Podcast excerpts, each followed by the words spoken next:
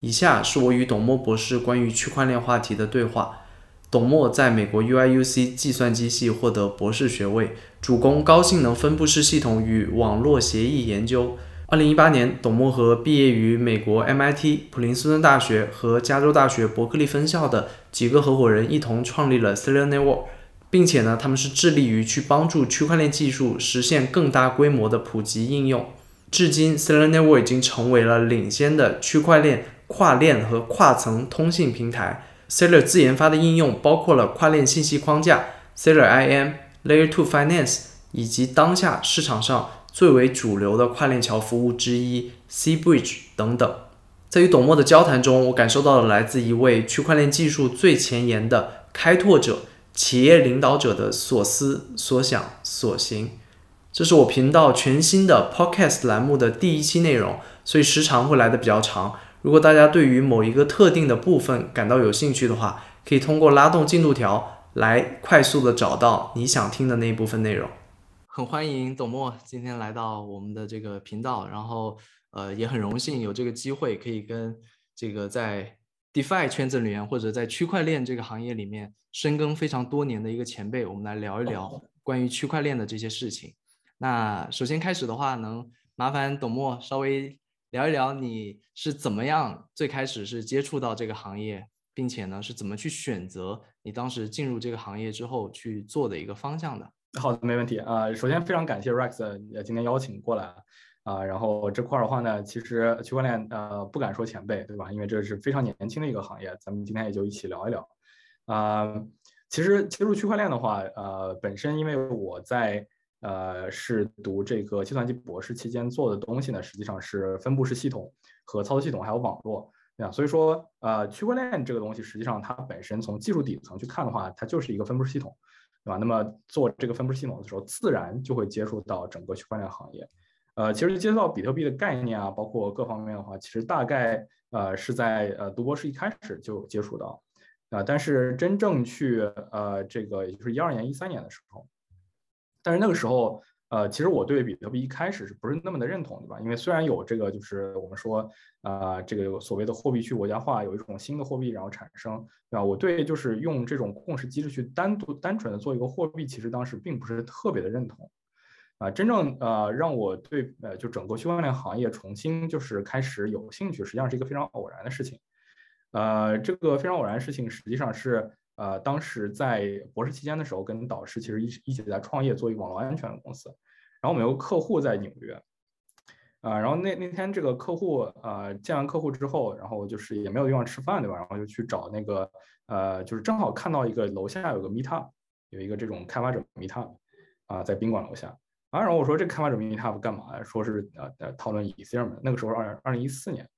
啊，就是开始讲 Ethereum 的整个的这个呃这个未来的这么一个蓝图吧。当时就是 discuss 说我们能不能用区块链共识的这样的一个机制，不光把它用在简单的转账上面，而把它用在一个 arbitrary 的 Turing complete machine，对吧？当时其实跟后来的包括 Ethereum 的呃 Yellow Paper 也有非常非常多的不一样的地方。那这个时候就感觉非常的有兴趣，对吧？你说这个呃 Ethereum 本身它是一个。就是呃是能够呃能够不光是简单的去说 OK 我转给你多少钱，然后我们在这个上面只有钱这种状态，而说我们可以让任何的程序或者任何的状态呃和机制，然后发生在这样一个不需要信任的这样的一个共识状态当中去，对吧？那么这个东西我当时是非常非常怎么说呢？就是呃被吸引的，对吧？那么从这个 Meetup 回来之后呢，然后就对 Ethereum 这块生态其实一直非常的关注。啊，然后不管是就是啊，他们当时的这个 ICO 啊，啊，那这是相当于是第一个这样的一个呃以太坊的 ICO，然后包括以太坊在上线的时候，二零一五年八月份，啊，我记得当时上线之前，对吧？因为就就跟这个任何一个新 chain 当时上线的时候，都大家觉得，哎，这 Ethereum 什么什么鬼东西啊？但是我当时买了一屋子的显卡，啊，这装了一个就是用木条搭了一个矿机，啊，这个木条搭的矿机上面就开始挖矿。啊，当时第一天的时候，二百九十 G 啊，hash rate，对吧？就这个记得非常清楚。然后当时我可能占到整个这个网络的千分之零点五，对，就是 我我这样一台非常非常简陋的小矿机啊。当时这个矿机跑每跑十二个小时，它会这个就是因为它这个一开始的挖矿软件不太不太 work 嘛，尤其是这种矿矿池的软件，当时这种就是还叫还有叫做 Easy Pool 的矿池，这个矿池现在早就已经不见了，对？然后那么就是矿池根本也不太稳定，需要每呃八个小时左右起来，然后比如说晚上的时候也起来先看一眼，把矿机重新开起来，对吧？啊，是个非常有意思的 experience 啊。但是那那个时候呢，因为实际上是一五年的时候嘛，那当时还在读书，同时呢也在跟导师做另外一个公司。啊，所以说就一直以这种就是怎么说呢，参与者的角度来去参与的，啊，然后到那个呃一六年一七年的时候啊，虽然自己在这块儿，包括当时像 Auger 的这个啊 ICO，我不知道大家知不知道 Augur 这个项目，以太坊上面第一个 ICO 对吧？当时也是这个参与者，这个还有这个 Proof of Wallet Address 对吧？啊，对吧？那么呃。在这个过程当中呢，其实呃对 Ethereum 的这块开发啊，然后各方面的底层啊了解越来越多，然后包括就是更多的技术项的东西，包括像当时当时的 Lightning Network 可以说是第一代这种 Layer 2扩容的啊这样的架构啊，也开始了解的越来越多，然后包括认识了很多啊当时的现在已经就是消失消失了的人，像 Joseph Pong 啊啊之类的这些这些人在一起去讨论一些事情，呃和 Layer Two 相关的一些一些一些未来吧。呃，然后在一七年的时候，大概一七年初吧，发现，咦，突然之间，这个好多人来问说，哎，这个区块链是怎么回事，是吧？那个时候刚刚开始有一点点火，还没有到一七年年底的时候。然后后来发现，都不，大家都不知道什么东西，对吧？所以说你刚才说的这个观点，我我非常的认同。那个时候我就说，哎，啊，我反正现在这个那时候刚刚就是快要毕业了，对吧？也没就是相当于是呃学生这边的事情少一点。然后我说，哎，我来做一些科普视频吧，啊，就是从区块链到底是什么，怎么去运行的，然后开始做起，对吧？然后到后来说有什么样的一个 smart contract 是什么概念，对吧？要怎么样去运行 smart contract 概念？区区块链能干什么，不能干什么，适合干什么，不适合干什么，对吧？有没有一些东西是区块链能干，其他东西不能干的？它价值核心价值到底在哪里，对吧？就这些很根本的问题，希望能够去用我的视频跟大家去分享一下。那当时开了一个叫老董干货区块链干货铺的这么一个东西。啊，然后呢，呃，文字和视频吧都有分享，啊，然后这些古古古老的文章可能还在这个网上能找得到，对吧？呃，然后后来呢，就是呃毕业了之后，呃来了湾区，同时跟老师一起做的这个网络安全公司，后来被 VM 收购了，呃，收购了之后呢，就是我跟几个非常关系非常好的朋友，对吧？就是也是在博士期间，啊，包括本科期间都认识关系非常好的朋友。啊，就开始在呃一样的嘛，就是说这个我希望能够传播整个这块区块链的知识，带领更多的人进来。呃，在这个湾区这块的时候，就开始组织这种区块链的研讨会，每周一次，啊，然后就开始去呃大家聊一聊嘛，就是呃聚了一堆 PhD，大概我记得当时有呃十几个吧，然后都是什么 MIT、Berkeley 啊，就是前五校，对吧？我我我我我这 UIC 是。第五，对吧？这个，剩下是四校，对吧？就是 CS 四校，MIT、P 呃，这个 Berkeley，然后 CMU，然后这个呃，对吧？然后大家一起去去聊一聊，说啊，我们区块链这块还能做些什么？有些什么没有问没有解决的问题？啊，在这个呃聊的过程当中呢，其实很自然的啊，就开始啊 emerge 这个这个这个 idea，说 OK，我我们觉得现在扩容是一个非常非常需要亟待解决的问题。啊，那么啊，当时扩容的解决方案其实有非常多条，对吧？就是我们当时其实也看到了有非常多条，对吧？但是只能选一条去做尝试啊。那我们就说，我们去赌一下，赌某一条，对吧？当时大家都知道这个是 high risk 啊，然后才就是啊几个志同道合的这么几个朋友啊，然后出来一起做了三十来托，三十来托四个 founder，我们关系这个可以说是啊非常好，对吧？就说而且是从从在做三十来托之前就认识很多年。啊，有一个是我，就是我们现在的一个 co-founder，呃，主要做产品的，是 MIT PhD 毕业的，啊，然后是我的师弟，我本科时候就是师弟，啊，然后呃，这个另外一个是我的师叔，对吧？我们的 CTO 是我的师叔，就是从学术师承关系上来说，啊，然后那么我们的另外一个 co-founder 是我我师叔的师弟，对吧？在清华的师弟，啊，所以说就说这个，啊，这个其实就是大家是一个比较 close knit group 吧，然后一起出来做这个事情。啊，当然我我我仍然觉得嘛，就是再说就是我觉得你现在做这这套东西真的非常非常有价值，我我我们也非常就是啊，我非常钦佩你做这些事情，因为呃当时我也在就是另外的一块东西，就是说做这种普及类的呃编程教育，对吧？然后就是能够帮助大家去教大家怎么样去所谓呃怎么样用 Solidity 去编程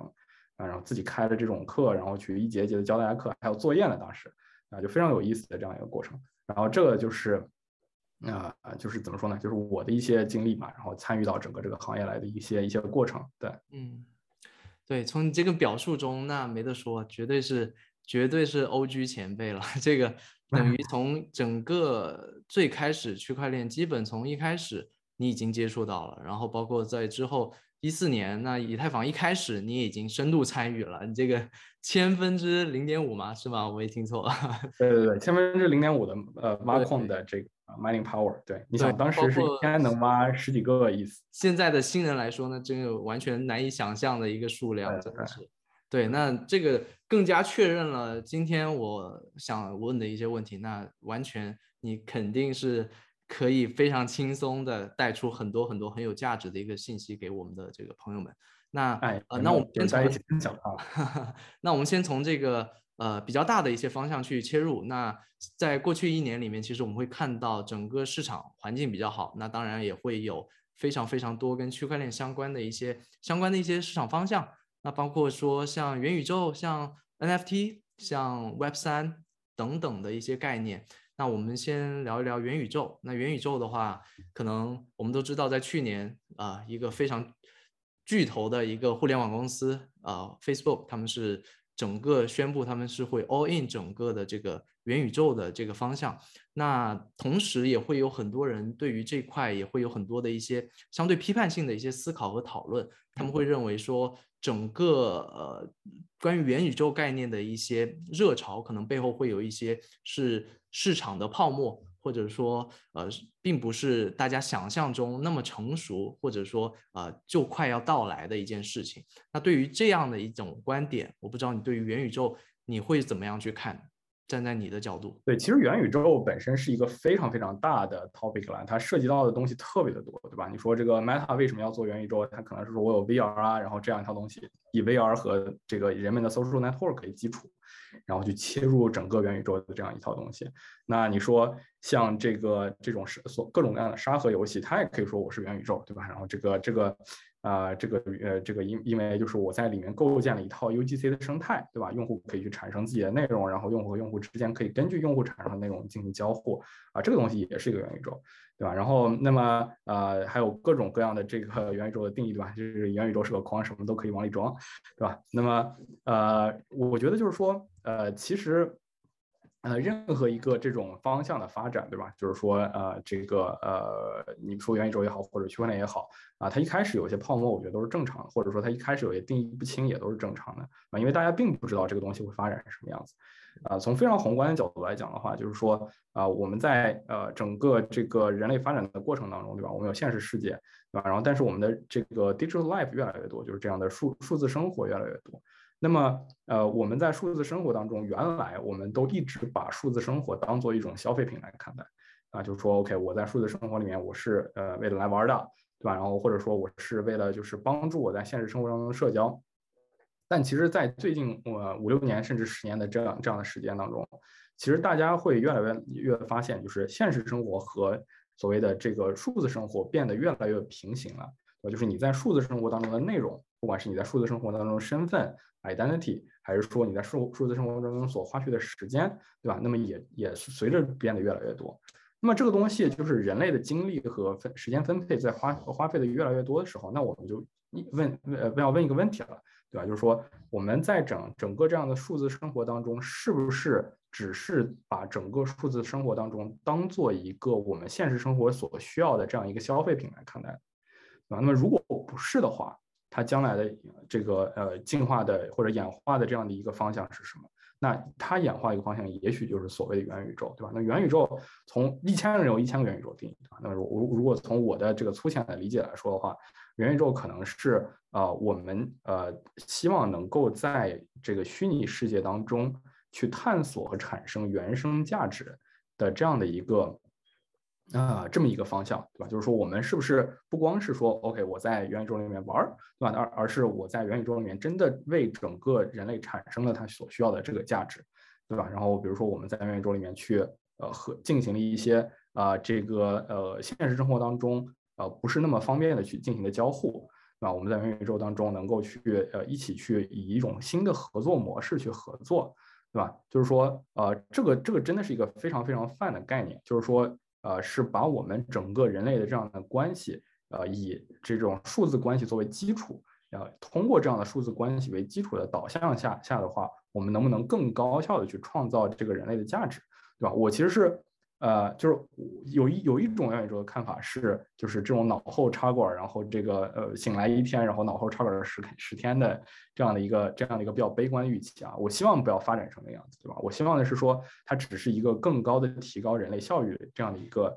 这样的一个方式，对吧？只不过是让人和人之间的互动更加的那 digital native。然后今天我们说区块链，对吧？那你说元宇宙和区块链本身的话。呃，如果说我们在区块链当或者说元宇宙当中要产生价值，那一定就涉及到不光是一个简单的消费，说我要花这个花五块钱买了一个游戏，对吧？然后我在游戏公司里面玩这个游戏公司的游戏，而说我和人和人之间就有这样的价值价值交换的需求和基础，对吧？那么这样的价值交换的底层是什么？啊，我们是不是可以比如说把整个这样的价值载体让渡的给一个单独的公司呢？这个显然是危险的。啊，你说，呃，这个如果要是说整个的价值交换被啊一个单独的公司去 control，那实际上就是说我们这个单独公司就就是呃就是就是变成了这个 nation state 嘛，就立立党立国了，对吧？这是一个非常可怕的事情，对吧？那么呃，我们是不是能够有一种更接近于现实生活当中的这样的一个呃比较分布的，然后比较呃零散的人和人之间能够去。建立起来一种这样的一个无信任的底层关系，对吧？就是在在整个区块链的呃这样的基础上面去能够建立起来这样的一种无信任的价值交换的关系，啊，这个东西我觉得是呃可能是区块链行业当中或者区块链技术可能给这个元宇宙带来的其中一个 component，对吧？或者其中一个这样的模块啊，这个我觉得是呃是是是是，我觉得这个这这这这个对元宇宙的一些想法吧，对。对我非常认可，我觉得确实元宇宙这个概念太大了。我也经常有朋友会问到我说：“你元宇宙怎么看？”我说：“你这个问题我没法回答。这个元宇宙里面可能会包含太多太多的内容。那但是我们会看到，可能在区块链过去的这个这一年，区块链跟元宇宙的关系，那可能会很多会结合到比较呃容易接入元宇宙的，可能确实是这个 GameFi 这个方向。那同时呢，呃，我觉得我我非常同意，区块链技术可能在未来的这个。元宇宙的成熟的过程中，可能会确实扮演的很多是底层或者是一些经济系统价值交换上面的一些啊基础建设方向的一些东西。那这里有一个小的一个个人的一个疑问，你你个人的判断，你觉得未来元宇宙真正成熟的一个模式走向所谓的那种脑机接口，然后大家进入好像那个黑客帝国里面的那种模式，这种概率你觉得有多大呢？我觉得，呃，我觉得是这样的，就是我觉得，呃，我我仍然觉得现实世界和元宇宙是不可，就是所所谓的虚拟世界实际上是不可分割的，啊，然后我觉得在呃我们有生之年吧，对吧？就是这个我们有生之年，我觉得应该不会看到，呃，人的这个呃就是虚拟世界的这样的一个呃所创造的价值超过现实世界。我觉得应该是不会看到这样的，就或者说你在你在你在你在这段时间当中很难去分清它这样的一个边界，对吧？就是说，比如说我们是不是，比如说我们，我举个最简单的例子，对吧？是不是公司的模式会彻底消失，对吧？或是不是说我们整个人类的组织形式可以完全用，比如说 decentralized autonomous organization 这样的方式来做，对吧？那我觉得大概率是不会的，因为这个东西有太多的根深蒂固的呃东西在，对吧？只要有这些现实世界当中的 anchoring point 或者就是锚定点在的话。啊，这样的价值转移、价值价值生产的转移不会那么一蹴而就的发生，对吧？就是，但是你说未来会不会啊？就是比如说我们说呃一百年后，对吧？一百五十年后啊，会不会就是整个的这样的一个呃，就是呃人类会越来越脱离，就是怎么说呢？一个现有的我们熟悉的基于人和人物理。呃，地理地理位置接近，然后或或者说在真实世界当中互相认识的这样的一个呃基础上面发展起来的整个这样的一个经济体系，而变成了一种新的人类组织形式，对吧？这个东西我觉得是涉及到就是政治经济各个方面，对吧？就说这个这个我觉得是有可能的啊。然后这个东西我觉得也是一个 again，我希望它是一个更高效的人类组织方式，对吧？是是这样的一个观点。那既然你提到了这个呃去中心化自治组织道，那我就顺带问一下，你觉得像道这个概念，确实也是，其实我们最近在推特上面啊，我们在很多的所谓的社群，他们都在尝试打造自己的这个道。那呃，有的人会觉得道可能会是新的一个新的一个机会的增长点。那你觉得它这个道，它现在处在一个什么样的一个阶段？它未来它可能会怎么样影响到啊，比如说像元宇宙啊，它像这个我们真实的这个区块链行业的发展。就是啊，我我觉得这是一个非常好的问题，对不对？就是说这个呃，其实其实道这个概念就是一六年就开始有嘛，对吧？就是说一开始的话就是道这个 The 道，对吧？当时有一个 The 道啊，然后这个当时我也是参与了 The 道，参与了整个 Hard Fork 这个过程，啊，就是呃呃，那么呃，我当时其实在第一次接触到这个道这个概念的时候，呃，也是一六年通过这个的道去接触到的啊，当时其实是觉得这个东西非常的令我感到兴奋。对吧？就说，呃，这样是一个完全新的组织模式，对吧？你想想，这个事，这个事情实际上在现实当生活当中是非常非常难去见到的。啊，当时的道是干什么的？其实就是一个 crowdfund venture，对吧？就是就是它的目的非常非常简单，就是一个 crowdfund venture，说我们来组织一个这样的一个道，然后大家投票，对吧？然后我们把这个道的 treasury 投给某个项目，啊，然后去帮助以太的生呃发展。虽然因为这个事情，hard for 这个事情，就是导致的到最终就是沉寂了很久，对吧？整个这样的形式沉寂了很久，啊，但实际上就是我觉得整个道的这样的一个发展模式，确实是一个对呃，就是怎么说呢？呃呃，对，就是人和人之间的，或者说这个 protocol protocol 之间发展的这样一个更高效组织方式，对吧？就比如说。啊，这个呃，我们完全不认识的互相的人，对吧？可以共同去 control 现在的现在这个新的名字叫做 protocol control value（PCV），对吧？然后去 guide 整个这个 protocol 的发展，然后不一定要依赖一个完全中心的这样的一个呃这样的一个模式去做这样的事情，对吧？你说。呃，这个呃，就是就算你比如说像苏轼最近很多的 drama，，对吧？但是它这个道仍然是存在的，对吧？那苏轼仍然在发展啊，这个东西我觉得就是说它能够比现实生活当中的呃这些公司啊、实体啊之类的更有 resilience。但是同时呢，我们也要意识到，就是说现在的这个道的组织形式啊。呃，仍然是更像，或者说百分之九十九的这样的一个 protocol，就是说我是做一个协议，这个协议的道的话，实际上还是相对来说比较中心化的，对吧？你能够去真的成为一个完全完全 decentralized 的这么一个生态啊，其实对于每一个 protocol 来说，要走的路都很长，对吧？那么这这条路对于 Ethereum 来说，我觉得走了多少年呢？走了至少六年时间。对吧？可能现在还没有走完啊，就是说啊，我我们我们非常非常明确的一个时间点去看这个问题的话，一六年对吧？Vitalik 说我支持 Hard Fork，对吧？那么于是这个 Hard Fork 了之后，Revert 了到这个整个 Hack 这个事件的这一条链就成为了就是所谓的正统 Ethereum 啊。那在那个时候，Ethereum 本身甚至都没有到达这样一个道的这样一个概念，或者道去用道自组织的这样一个概念，对吧？那么真的说，呃，可能六年到现在，我们看到这个，呃，这个这个虽然就是比如说黑了三百个 mainnet，大家都以 as expected，这不可能会发生第二个 Ethereum 的 fork，啊，那么在这个过程当中呢，实际上是发生了非常非常的变化，非常非常多的变化，然后包括维他那个自己，他都会去逐渐的去呃 withdraw from 这个，就是或者说退退到这个另外的一个，就是更 focus on research，而不是去整个去盖的整个这个事情发展的这样一个。啊，这样这样的一个这样的一个位置上面来去啊，去通过这样的方法去 boost 的一个这样的一个道的这么一个发展，对吧？我觉得这是 Ethereum 是一个非常非常成功的案例，对吧？然后但是其他的这些生态可能还没有真的发展到这样一个道的情况，但是我觉得这个这只是时间的问题。我对道这样的一个组织形式是非常有信信心的，对。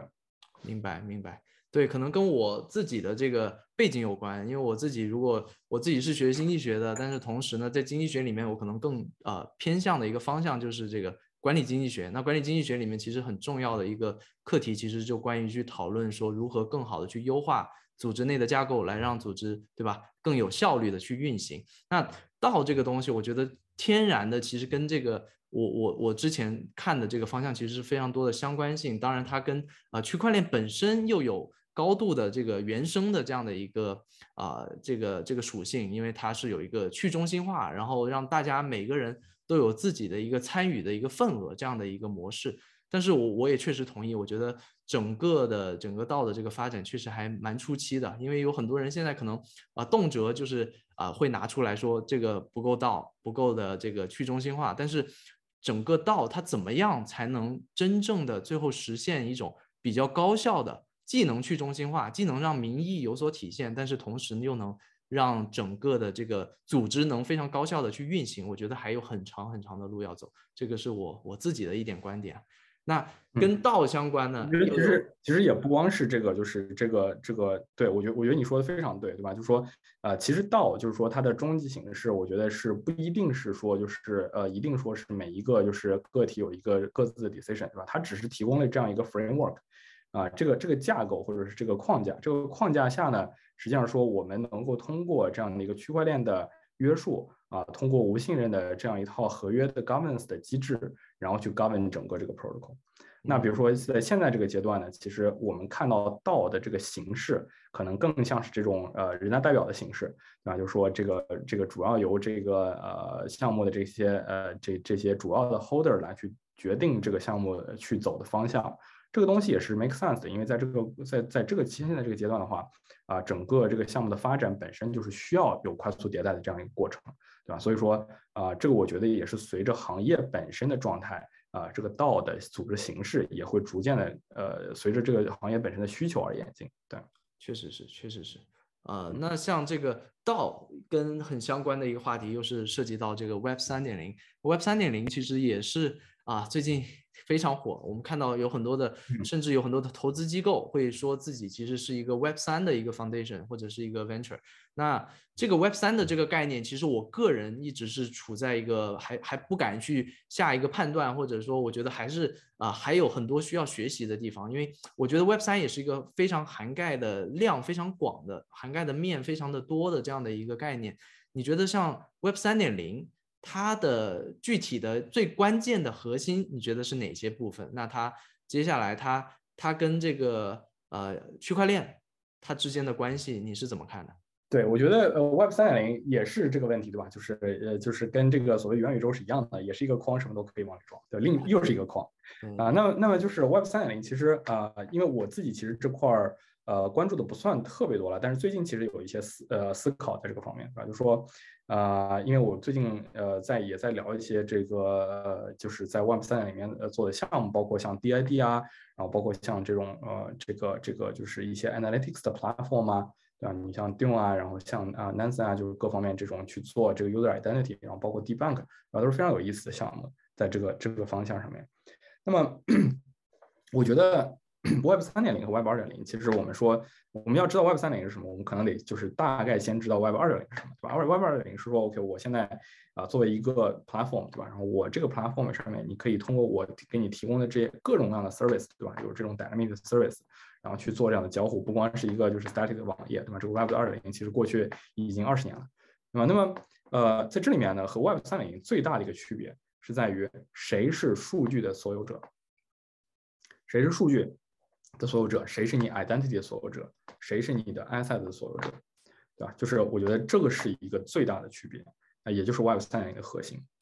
啊。我举一个非常具体的例子，我来就是可能从呃不不是我们从这个就是呃应用层面去去去说，我们我们说一个怎么说呢？就是从呃投资层面可能会遇到的一个问题，对吧？就是说 Web 三点零的数据平台或者说这种这个数据分析平台应该怎么投的问题。我们想 Web 二点零啊，我举个例子，像很多很多数据分析平台，包括像什么 Mixpanel 啊，什么呃，就是类似，就是 Google 也有 Google Google Analytics 啊，然后还有什么各种各样的 Analytics platform，呃，他们在这些这些数据分析平台在卖给一个产品的时候，我说 OK，你有一个产品对吧？然后我给你卖了一个数据分析平台，然后这个的数据分析平台呢，就就你的所有的产品里面就给这个数据分析平台去喂数据，这个平台呢就存了你所有的数据，然后你可以根据这个数据呢去做各种各样的分析。说 OK，我今天的 user retention 怎么样？然后我一个用户在我的 app 里面留了多长时间？我每天的 day DAU 是多少？然后这个用户在我这个 app 里面花了多少钱？他是一个什么样的 user profile？他的 lifetime value 是什么？对吧？这是 Web two 的模式啊，就说一个平台拥有了你所有的数据，对吧？然后那么拥有你所有的用户数据，你有用户所有数据，你把这个用户数据数据给了一个分析平台，然后让这个分析平台去帮你去 reindexing，然后去做了一套用户数分呃数据分析的这样一个。这样一个 platform 啊，这是 Web 二点零。但在 Web 三点零的时候，当我一个公司来找你说，啊，兄弟，我现在也做一个 Web 三点零 app 的这样的一个数据分析平台，对吧？然后我们的这个，我们也跟这个我们对标的就是 Web 二点零的，像 Google Analytics 啊这些数据分析平台。这个大家之后在做 Web 三点零 app 越来越成熟，或者是整个这个应用场景越来越成熟的时候，肯定就会需要有这样的数据分析和对用户的理解啊，然后包括去定义用户的身份啊等等这些的这这些的这些的需求。那但是这时候你会遇到一个问题，说所有 Web 三点零的东西，如果是 Web 三点零 native 的应用的话，就是很多东西发生在区块链上，或者是 Open Ledger 啊，不管是 Open 存储还是 Open 计算，对吧？所有这些数据都是公开的。原来 Web 二点零那个数据分析平台的所谓的护城河。也就是它绑了你所有的数据，你换成一个 plaf，换成另外一个 platform 不 work 了，所以说这个这个 platform 本身值钱，这样的事情在 Web 三点零不存在了。数据是跟着用户的，数据是公开的，对吧？如何能够去把这些数据啊，然后去抽取出来，从中抽取出来价值，然后形成一个这样的一个数据分析平台的平台价值，和在 Web 二点零里面去做一个数据分析平台的平台价值是完全不一样的一个逻辑，对吧？那么在 Web 三点零、二点零里面，你可以说我我是做我我我是我是有很多的数据点，对吧？我能够帮你非常好的 track 这些东西，然后呢，你自己可以在在上面做 analytics，对吧？但是 Web 三点零的时候，你就会发现这个东西是不是任何人都能看到这个数据，对吧？比如说 Dune，Dune 融了六十个 million，啊，有没有人另外一个人，比如说我们随便找一个 Web two 公司做数据做得好的，对吧？一个团队把他们抠出来，然后呃，我估计大概两三个月就能做到跟 Dune 现在一样的一个功能。对吧？那么用的价值又在哪里呢？或者说，这样 Web 三点零的这个这个呃这个数据分析平台的价值又在哪里呢？它是它是不是就是应该是更走向这种 Web 三点零？不管你说是 UGC 也好啊，或者是说这个去做这种呃就是呃就是中间这个抽取的这样一套算法层是一个 property 啊，就是是一个是一个所谓的就是 property 的 layer 啊之类的。那么这个东西才是一个。嗯，就是 Web 三点零会导致你整个这个呃，就是应用范式会发生变化，对吧？那么这个东西其实是应用到各个方面的，对吧？就是用户从用户让渡数据获得服务，到用户获得服务的同时保留了自己的数据，保留了自己的 identity。那这个东西可能是我刚才讲到的数据分析平台，只是我最近遇到一个非常具体的例子，但是可能会在各个各个不一样的东西上面都会带来极大的改变。啊，这个东西是是是是，我觉得是 Web 三点零里面非常有意思的一个点。明白，确实，我我感觉到像 Web 三点零的到来，如果我们真的把 Web 三点零当做是啊正儿八经的，确实有这么一个概念的话，我觉得它确实会改变所有很多的传统互联网的一些企业也好啊，或者说参与者他们的参与方式，或者说获利的模式，都会有一个翻天覆地的一个改变。那其中你刚刚提到，像这个 Web 三点零里面会有很多的是一些个体的价值，包括你数据的一些价值的一些所有权的回的回归到个人本身。那其中也包括了像这个个人的身份。那个人的身份，那很重要的一个点，那也有这个像 NFT 可能会未来会在 N 呃，如果在 Web 三里面去会代表你个人的一个身份的一个一个这么样的一个资产。那你对于这个 NFT 其实也是发展特别快的一个方向。我不知道你自己有没有参与一些 NFT，你怎么看 NFT？其实也会有一个啊非常快速的发展，在过去的半年时间，然后啊最近一段时间好像啊可能也跟市场有关系，它会有一些相对来说这个交易量，因为它本身的这个流动性，可能 NFT 它本身流动性相对来说就是比较差，但是最近确实也跟着市场而言啊，同时是比较消沉。你怎么看这个 NFT？它可能未来？啊，现在处的阶段是什么？它未来可能会啊扮演什么样的一个一个地角色？对，我觉得 NFT 实际上是提供了这样一种，就是在虚拟世界当中定义一个资产，或者是定义一个就是这种就是真的所谓的 non-fungible 嘛，就是不可分割的这样一个资产，这样一个抽象吧，对吧？这是我觉得是它它所带来的最大的意义。啊，就说你说具体说这个我们有那么多的图，对吧？大家现在是一个非常非常就是呃投机的这样的一个呃过程和历程，但其实我们知道，就是整个 protocol 就是或者说协议 token 在二零一七年、二零一八年也经历过这样的一个投投机的过程，啊，但这不 matter。就是说后未来这些投，比如说就像我们历史会去重复，对吧？区块链内部的历史本身也会有类似的重复啊。就说比如说这个二零一七年、二一八年发的这些各种各样的呃这个这个呃 token 的话，它本身很多的都是一些没有真正价值 backing 的东西，对，或者说也没有去 capture 用，就是整个的这个所谓的 network value，这是呃这些 token 所应该最终去做的事情，对吧？但是其实当时也大部分也没有做，完全是一个 speculation market。那 NFT 的话呢，其实我觉得，但是就是同时它 ICO 的时候非常有意义，对吧？它定义了一种范式，是可以说我们这个 protocol 有 token，这个 token 可以去呃获取 protocol 的价值，对吧？这是一条路啊。那么 NFT 实际上也开了一条路，就踩出了一条就是羊肠小道，对吧？现在我可以说是，就是我们怎么样去定义一个人在虚拟世界当中的资产，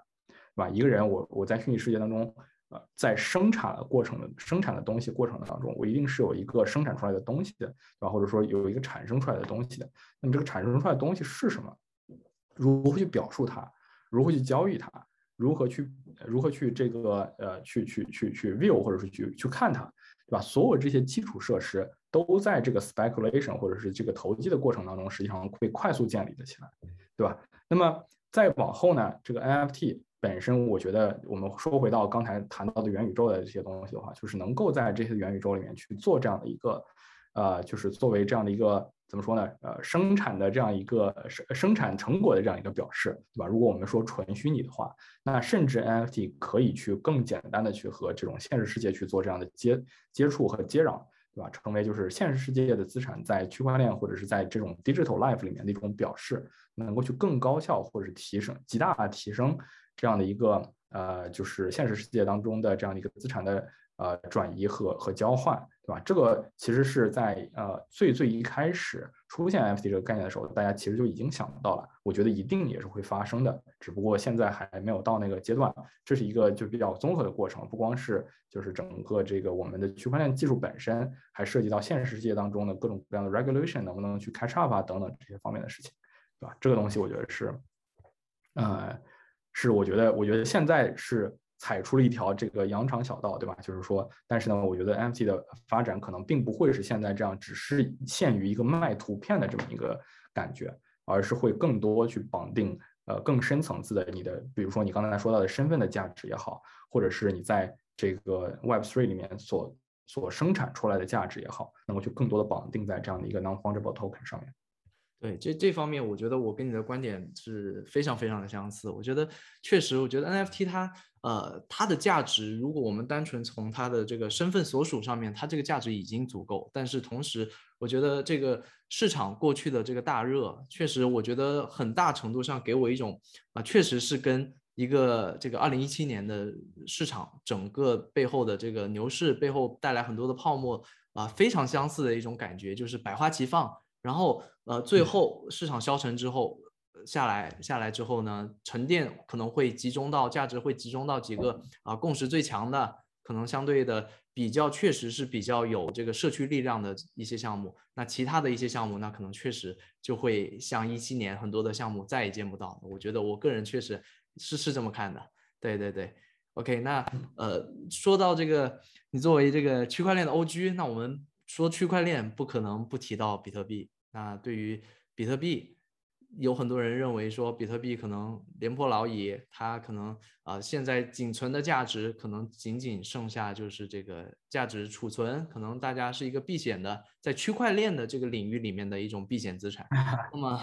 那么也有另一些人呢可能会认为说啊比特币其实还有很长的这个发展空间，它可能虽然作为是最早的一个区块链的一个应用，但是它可能有很多的一些潜力还没有被开发出来，包括像你看，像 Twitter 的这个创始人，他们其实一直最近也在呃尝试说去切入说比特币的这个闪电网络等等的一些方向。我不知道你对于比特币现在在整个区块链的这个行业发展里面，你觉得它现在处于一个什么样的阶段？它接下来可能在这个区块链可能现在有很多呃在上面我们说所谓的这个图灵完备的这些呃公链项目相对比的话，你觉得？比特币有可能还能跟他们有一些竞争吗？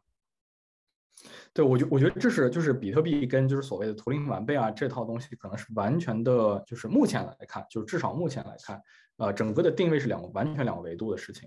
对吧？就是呃，我觉得比特币现在呃之所以被大家越来越多接受，对吧？就是我们说从理论上来说的话，就是我就是所谓的这个。呃，就是我一开始其实对比特币，我作为我我最最一开始的时候，对吧？就是因为我对经济啊各方面不是跟经济学啊各方面不是特别了解，所以说我一开始在看到比特币的时候，我只从一个单纯的纯技术角度去出发去看待这个问题的时候，我觉得比特币不是特别的 make sense，对吧？就是我们只是用这样一套共识机制，然后去呃进行了一个这样的一个 deflationary token 的这么一个啊转账，然后还有进行这样的一个共识机制当中有一些 incentive 能够绑定在这样这样一套 fixed protocol，就是非常非常难变的 protocol 当中去，对吧？那我们怎么能够用比特币承载各种各样的这样的一个应用啊等等这些呢？这是我一开始就是可能在呃一三年一四年的这样的一个认识，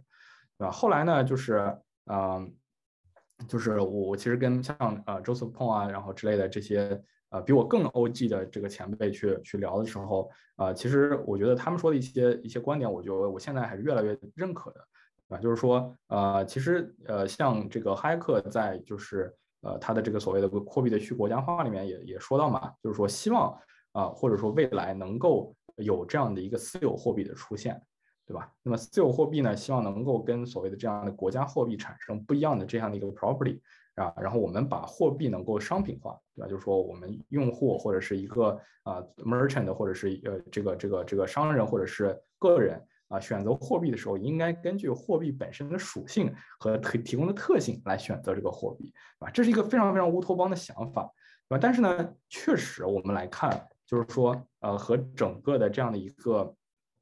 呃，怎么说呢？就是我们比比特币的底层 CSS 好像确实是符合这样符合这样的一个货币的去国家化或者货币的商品化的这样的一个方向的啊。那么呃，它呢就是跟现在所有的这种基于呃现代经现在这个呃 monetary 呃这个这个 MMT 的这一套东西有一个本质不一样，对吧？就是说它并不是一个 inflationary 呃 token，对吧？它是一个就是不断的。啊，它的 inflation 是不断的去递减的，对吧？那么它确实 offer 了一些你看起来不一样的 property，对吧？与此同时呢，作为就是整个这个区块链的怎么说呢？就是初始的这样的一个呃第一个火种，对吧？它有又有带来了很多这种一开始的，就是怎么说呢？对整个这个网络本身的信任价值，对吧？所以说这两种东西叠加在一起呢，就导致比特币现在已经成为了一个资产类别，对吧？我我觉得它现在可能还。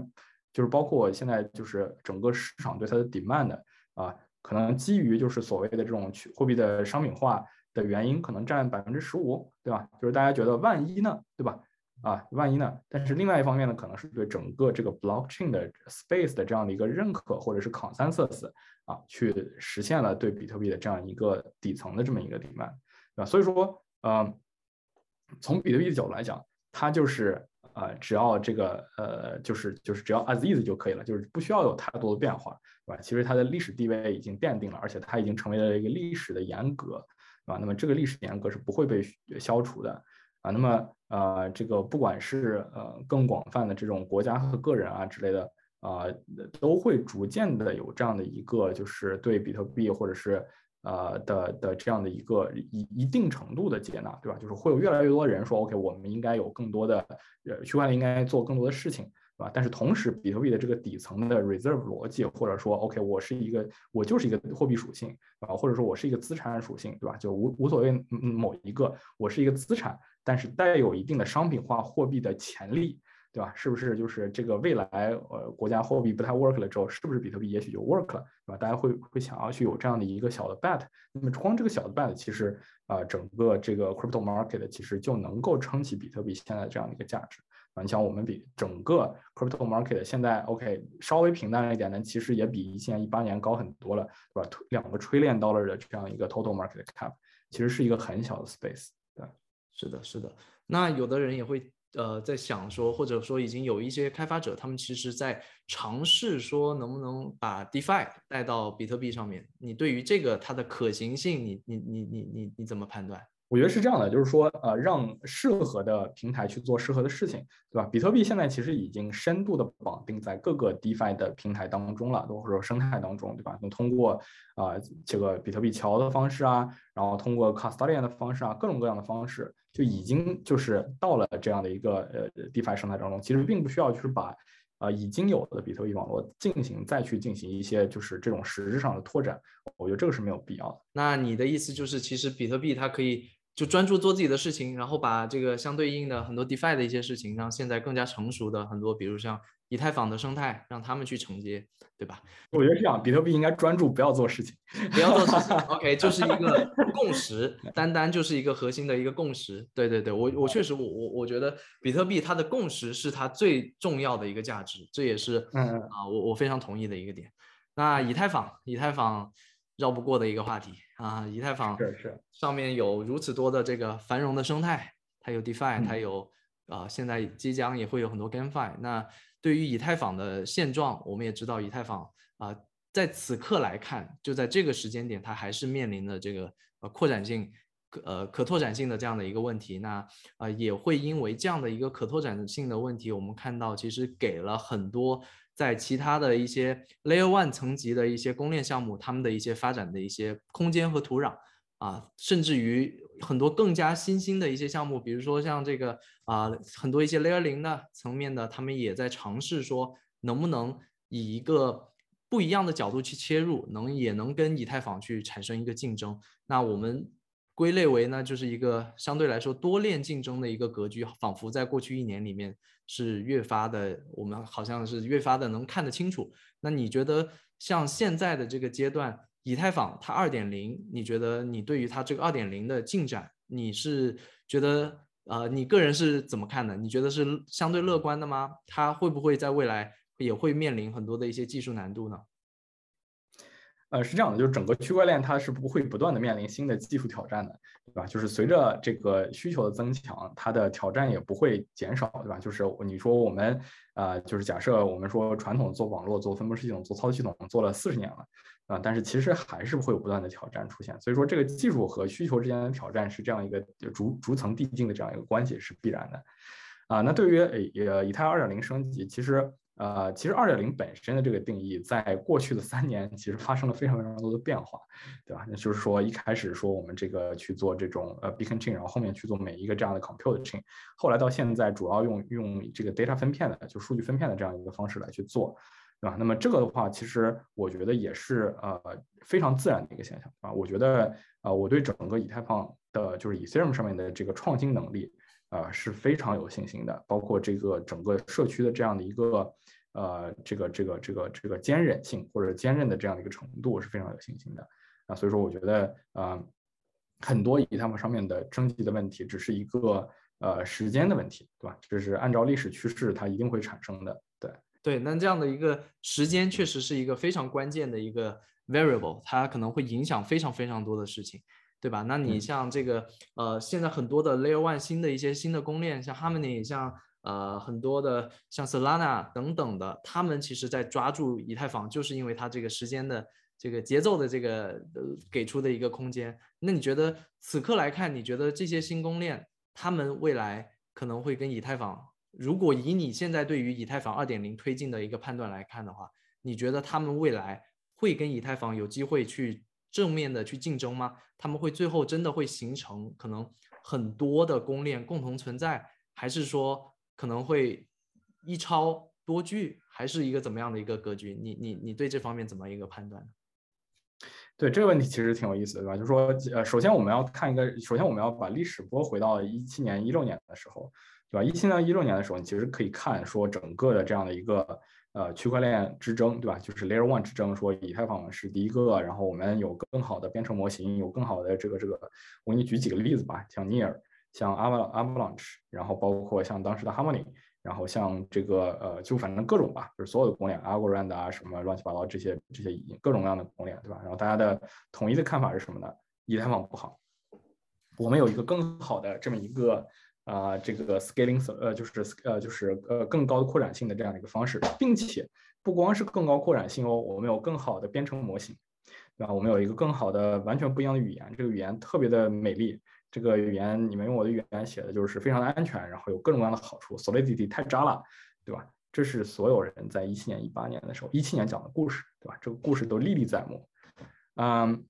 但是呢，我们看到现在，对吧？大家的整个这个所谓的新公链，那其实他们是旧公链，对吧？只不过一直没有 launch，或者 launch 了一开始没有人用，啊，就是那么他们后面想要有人用的 playbook 是什么呢？他们的 playbook 是这样的：我们要把我们要把用我们的这个公链底层的这个架构发一个 EVM compatible chain，对吧？兼容 EVM 的这样的一个链，呃，兼容 EVM 的这样的一个呃虚拟机，然后呢，只要有了兼容 EVM 的虚拟机啊，我就会带来一大波的这样的 DeFi 生态啊、GameFi 生态啊各方面。这是我们现在可以看到每一个链起来，对吧？这就是白送的阿尔法。去年白送的阿尔法就是你看哪个链在搞 EVM chain，你就买 token，然后就能赚钱，对吧？那么在这个过程当中，就是每一个人的 playbook 都是一模一样的，一毛一样的都是这样这样的一个 playbook。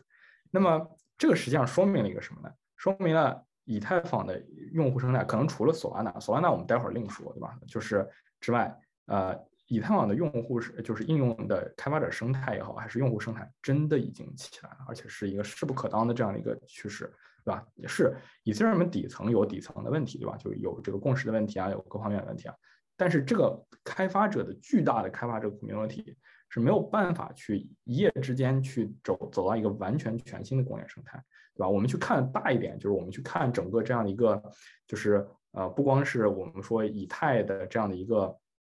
呃，就是作为一个 chain 本身，对吧？我们去看整个的区块链行业，对吧？那么去看区块链行业的话，我觉得其实就是以太基于以太这样的技术，我们稍微无私一点，对吧？就是说，如如果不是因为厚了太多以太 bag 的话。啊，对吧？这个呃，这个我们整个区块链的技术，其实以太坊的技术已经被广为 adopt，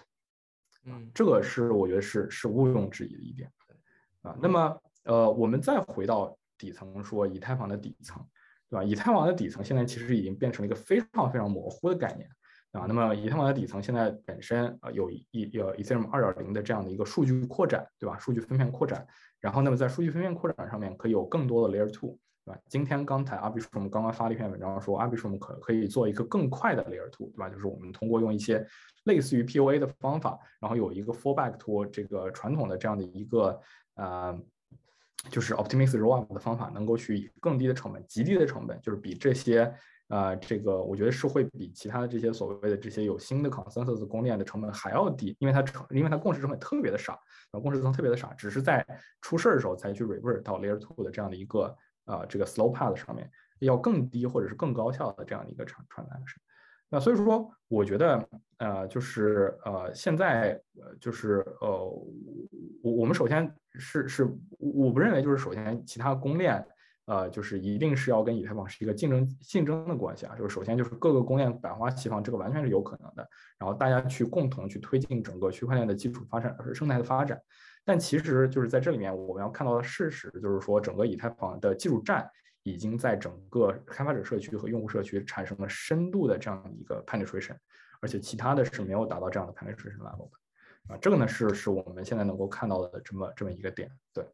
对对对，我我我我我我想起了一个我之前看到的一个访谈，应该是 Avalanche 它的这个 CEO 吧，他是接受一个采访，他是提到也是相类似的一个问题，记者是问他说，你觉得？呃，以太坊现在生态如此的强势，你觉得你们 Avalanche 这个有机会吗？他的大概的一个意思是他认为说，OK，他认为以太坊确实我们都必须承认它是如此的成功，它现在啊生态太强了。但是他认为同时任何的任何的一个行业，它就类比像这个啊传统的呃互联网产业，像 Facebook 有 Facebook，那可能它也会有一些其他的一些啊新的一些后来者，像这个。啊，像 TikTok 等等的，他们去补足市场上一些不说是新兴的吧，但可能是有一些他没有办法 cover 到的一些一些市场的一些方向。那他觉得这些方向是 Avalanche 他们可以去去尝试去捕捉的一些价值。对对对对，是。而且我也这个其实这个其实观点其实就是大家有也都聊过嘛，然后包括棍经常提这个观点，对吧？就说这个，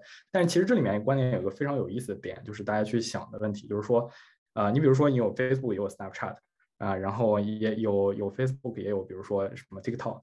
对吧？但是我们真的去看这种 Web2 的产品的时候，我们会发现 Facebook 和 TikTok 它是一个东西吗？它不是一个东西，对吧？Facebook 和这个 Snapchat 它也不是一个东西，它提供的用户的这个 offering 是不一样的。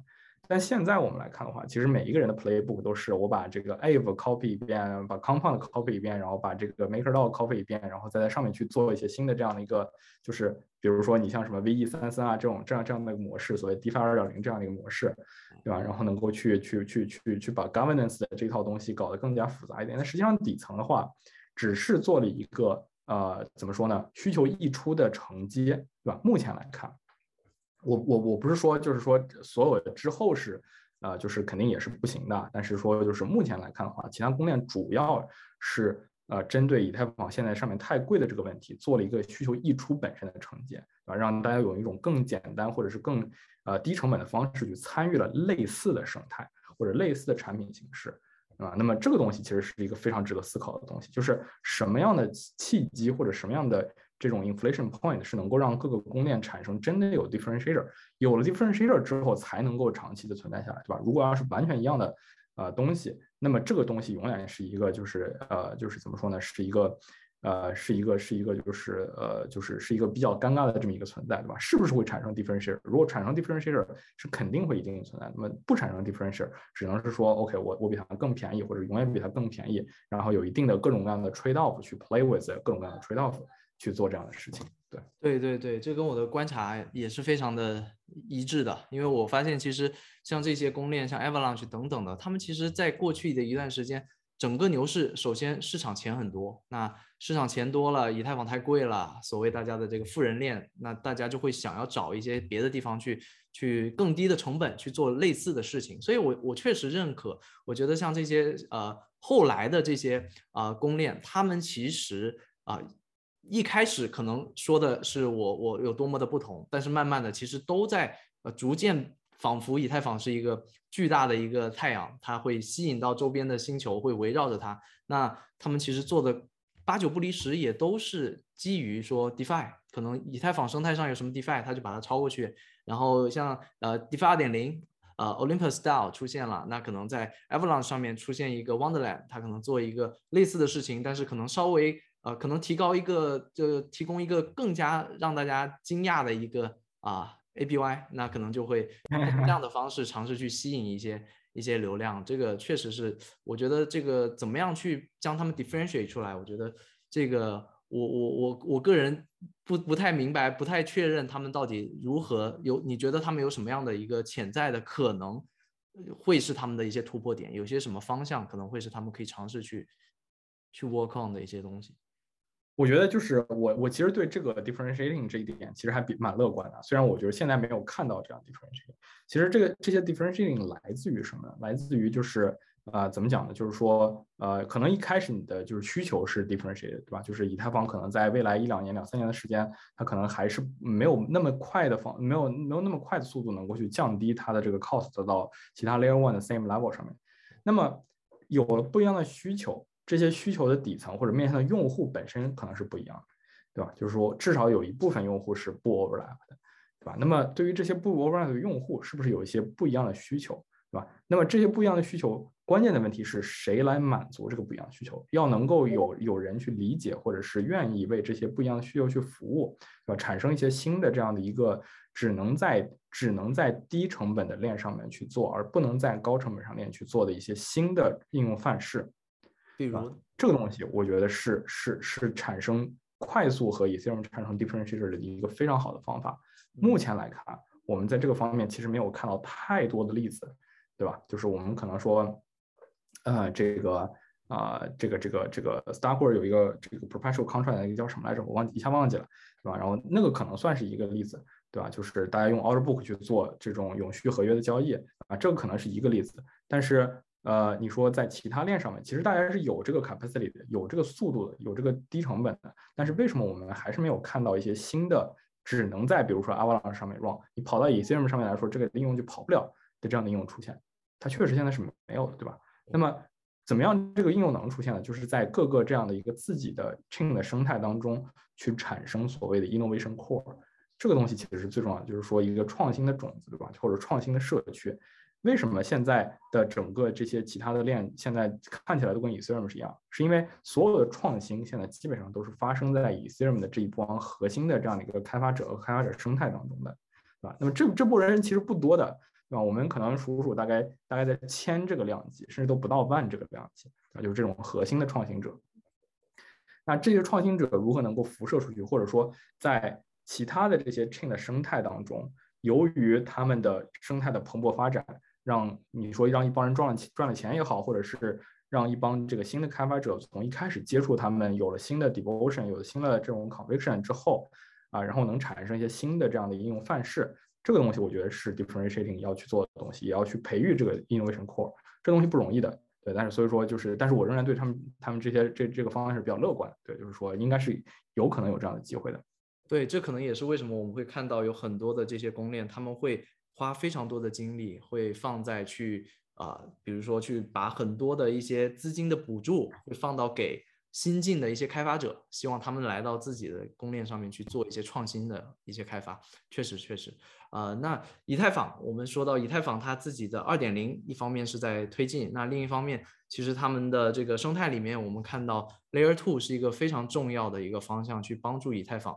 去争取时间吧。我个人认为，然后也可以让以太坊可以在啊二点零没有到来之前，很大程度上去缓解。呃，以太坊的这个竞争的一个压力，但是我觉得这个 Layer Two 其实一开始大家还认为可能只是一个啊暂时性的一个方案，但是慢慢的好像走到现在，我们发现 Layer Two 好像啊越发的成为了以太坊生态的非常重要的一个未来的发展的一个基石。包括 Vision 他自己也很反复提到说，未来以太坊可能二点零真正现在可能不叫以太坊二点零了，它的整个升级可能未来啊 Layer Two 会成为。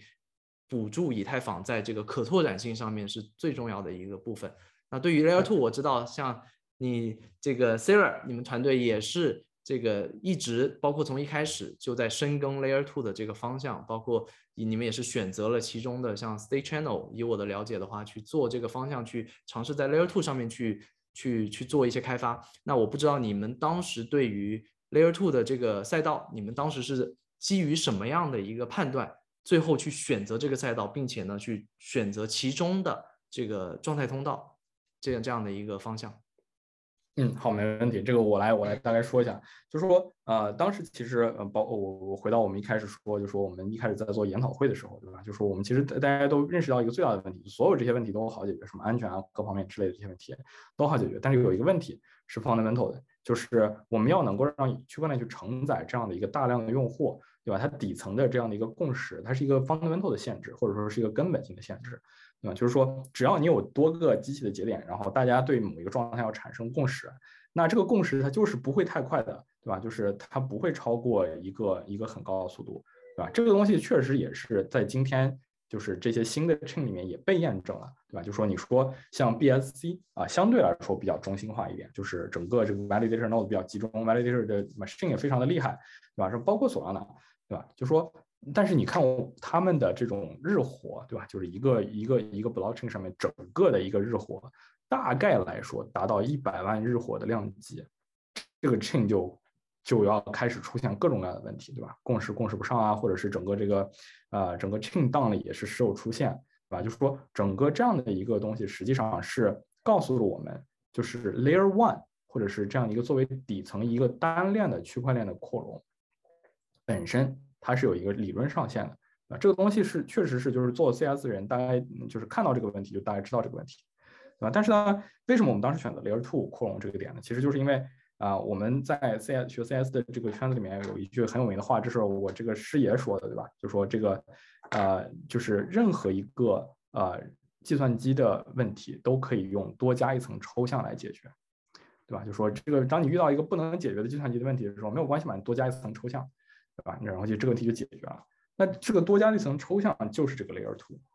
对吧？这个 Layer Two 的大大概的这个方向呢来说呢，就是说我们希望啊，在 Layer Two 上面啊，就是呃有用更乐观的假设去假设参与 Layer Two 的人。那我们假设大大部分人都是好的，但是呢，我们在整个 Layer Two 的进行或者是计算也好、储存也好的过程当中呢，保留一系列的可以争辩的证据，对吧？可以去挑战的证据。那如果说有一个人在这个 Layer Two 的交互当中啊作恶，不管是就是所谓的这个 optimist Rollup 里面的区块链呃 Block Producer，或者 State Channel 里面的 Counterparty，对吧？只要有一个人来作恶，那么他呢就可以，我们可以回到 Layer One，把 Layer One 当做一个法院一样的存在，然后说我们到法院上去打个官司，谁输了谁认账，对吧？通过这样的一个模式去隐顺包，去保护整个 Layer Two 的一个快速运行，同时是一个最终安全的这样一个模式。啊，这个就是实际上是 Layer Two 的一个呃核心的这么一个观点，对吧？就是我们用呃这个呃更复杂的，就是任何 computer science problem 或者说都是有一个 trade off，对吧？你加了一层抽象，你肯定是卖了一些东西出去，对吧？你卖的东西是什么呢？就是卖的东西是说，呃，当真的有一个作恶的人发生的事情发生的时候，你需要用更复杂的或者更高的成本去阻止这样的作恶真正成为一个就是呃伤害性的事件。对吧？那么这个呢是就是 Layer Two 啊，它它放弃了这一点，同时呢获得了更高的速度，对吧？不管任何的 Layer Two 呃就是技术，它都是这样的一个本源，或者是这样一个哲学的本源啊。那么在我们一开始一八年的时候开始做的时候，其实 State Channel 是唯一的 Layer Two 的选择。啊，State Channel 是什么东西呢？实际上是说，就是把这个呃 Lightning Lightning Network 就是闪电网络进行了泛化，啊？就是闪电网络只能传数据，对吧？这就是 Sorry，只能传钱，对吧？那么我们可以就是通过 State Channel 或者所谓的 Generalized State Channel 这样的一个方式，呃，泛化的这样的一个状态通道的方式，能够去呃去让就是有限的这样的一个个体，比如说几个人、n 个人，对吧？我们之间。呃，在互相交互的时候，以这样快速交互的这样的一个方式来进行，对吧？就快到什么程度呢？快到就是大概呃几毫秒的这样的 latency，对吧？那么这个东西呢，呃，它的它的好处是在于它的成本非常的低，速度非常的快，但是同时它有一个重大的 trade off，它的 trade off 在于，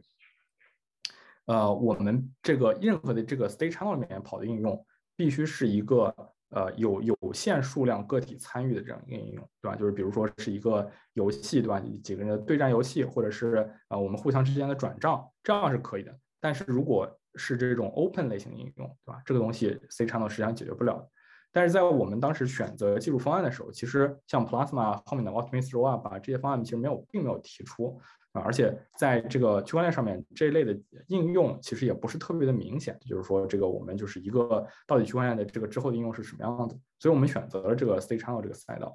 啊？那么在 C channel 呃过就建设的过程当中呢，实际上我们做了非常非常多的这样的技术准备工作，对吧？就比如说这个我们是第一个 launch 这样 C channel network 的这个这个这个这个呃呃这个项目啊，同时呢，其实在就是我们包括游戏啊各方面在。呃，C 上的应用上面也有非常非常深的发展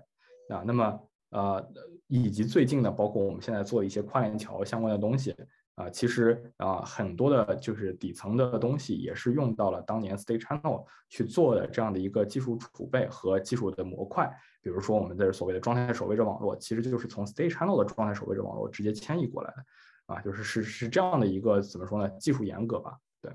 了解了解。所以我感觉到像 State Channel，感觉到它可能是原来你们做的一些沉淀，然后他们现在啊，可能反而在一些别的一些方向上，反而起了一些很重要的一些作用。那我我我我好像了解到你们也有在做呃一个叫做 Layer Two Finance 的这个这个项目，那这个方向到底具体是怎么样的一个设想？他们他具体是在做什么？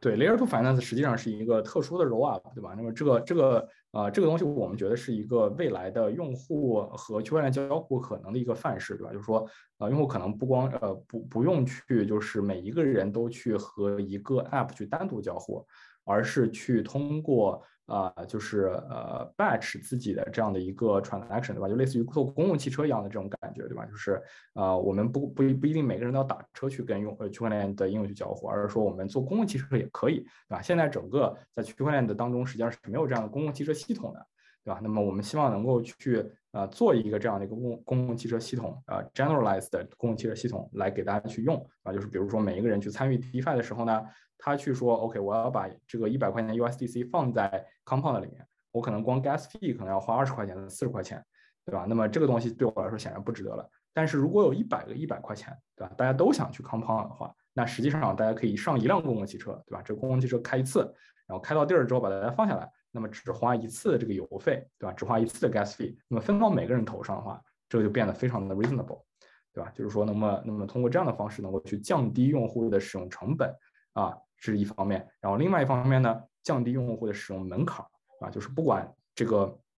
我呃，用户要去交互的 DeFi 的 App 在哪里，或者是用户要去交互的 Application 在哪里，对吧？他都可以用非常方便的方式去一键去呃走到那个 App 当中去。其实他自己并不一定要去知道说，OK，我到底的这个 Asset 到了哪里，到了哪个 Protocol，对吧？然后或者说是怎么到的，所有这些东西呢，都是能够帮他一键去 handle 的。这个我觉得可能是就是我们希望在 Layer 2 Finance 里面，包括和我们这个。更广的这样的一个呃呃，就是多链互交互、多链多链互交互和多链跨链的这样的一个整个的这样一个总体战略来说连在一起的这么一个呃 construct。对，所以所以我可以把它理解为，它未来可能啊是一个 layer two 的一个应用，但是同时它一定程度上是一个相对局限性的一条链吗？可以这样理解吗？对，你可以认为 Layer Two Finance 是一个相对来说比较局限性的链啊，他们是它是相对是一个特殊的 roll up。对，嗯嗯嗯，所以它未来它可能也会跟呃有一些跨链桥的一些功能会有一些结合，是吧？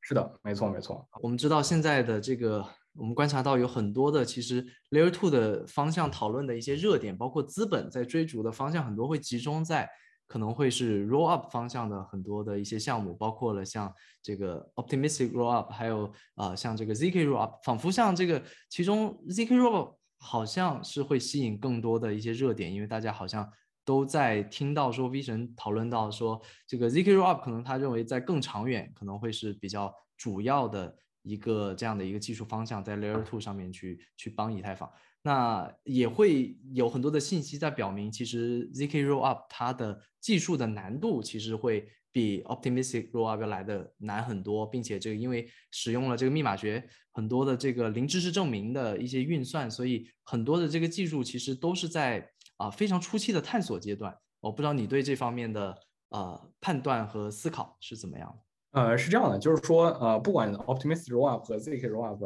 呃来讲的话，其实我们觉得他们都是有自己的这个将来的这个历史地位，对吧？就说，呃呃，Op 就是大家都觉得，就是说，为什么大家觉得 Op 呃 zk Rollup 好啊？是因为大家觉得，OK，zk Rollup 有一点好，对吧？就是它不存在所谓的这个 challenge period，就不需要挑战，对吧？就一旦这个呃 State 上链的话，同时在了一个 zk Proof，这个这个东西不用挑战，对吧？就挑战啥啊？嗯。但是实际上来说的话，就是呃，optimistic rollup 当然就是大家觉得 OK，如果我们就是不断的把数据上链的过程当中，数据必须要上链，那一开始就是 optimistic rollup 一开始的这个思潮是说我们必须要把 optimistic rollup 数据上链，然后数据上链了之后呢，然后如果要是有这个问题的话，可以形成这样的一个 challenge period 啊。那么呃，在这个过程当中，其实呃，整个这这两个解决方案，其实就包括很多就是这些好的项目，其实我也都在。呃，都都是都是有参与啊之类的，都是很好的朋友啊。然后，那么呃，他们两个其实呃，在短期、中期之类的，其实都是有不一样的 trade off 的，对吧？比如说在短期，呃，opportunity rollup 实际上是比 zk rollup 更加便宜的。这个东西其实是呃，大家很多人就觉得很惊讶，对吧？但实际上并不是这样的，因为 zk rollup 它要去产生一个这样的 proof，这个 proof 的产生是非常非常贵的。它虽然不是在区块链上面产生这个 proof，但这个 proof 是真真实实、扎扎实实去消耗呃计算资源的，啊，这个计算资源就是你换成这个呃呃呃这个这个这个呃就是我们说的这个 AWS 的计算资源的成本的话，其实并不比在 Onchain 去存 Optimistic Rollup 的数据要便宜多少，嗯啊，目前从我们成本上来看的话，嗯。那么再从长远一点去看，对吧？那么整个链上存储数据的成本是不是会进一步降低呢？显然，对吧？就是以太坊本身，它会越来越走向一个数据 availability 或者叫 data availability 的这样一个 layer，啊，它通过自己的数据分片去进进一步的去降低整个这样的这个链上数据或者是靠 data 的这样一个存储成本，对吧？那么 optimistic rollup 和 zk rollup 它们的成本都会不断的降低，对吧？实际上来说呢，通过这样的过程。呃，其实呃，Optimistic Rollup 和 zk Rollup 最后，我觉得大概率都会是形成一个这样的一个殊途同归的这么一个形式，也就是说，啊，他们呃仍然是去呃整个把所有的计算到链下来进行，然后链上呢。呃，去存储一些的数据或者一部分数据，对吧？你说包括像呃，最近我们看到的 zk sync，它在有一些 zk porter 的这样的一个形式，就是说我不把所有的数据都存在链上，而是只把一部分数据存在链上，对吧？那么 optimistic rollup 3呢，我们今天有看到这个呃，就是 Arbitrum 新发的一个新的这样的一个 proposal，也是说我们把最耗最耗成本的这部分存存入到链下。对吧？那么这些东西其实我觉得都是一个非常 dynamically 在变化的过程。我不觉得就是说现在有一个就是非常明确的 winner 说，OK，Optimism rollup 比 zk rollup 就要不好，或者 zk rollup 比 optimistic rollup 就要好，对吧？为什么呢？因为 zk rollup 本身现在除了这样的一个大家悬而未决的这么一个成本问题的话，对吧？虽然 fundamentally zk rollup 的成本是要更低，但同时还带来一个另外问题，就是说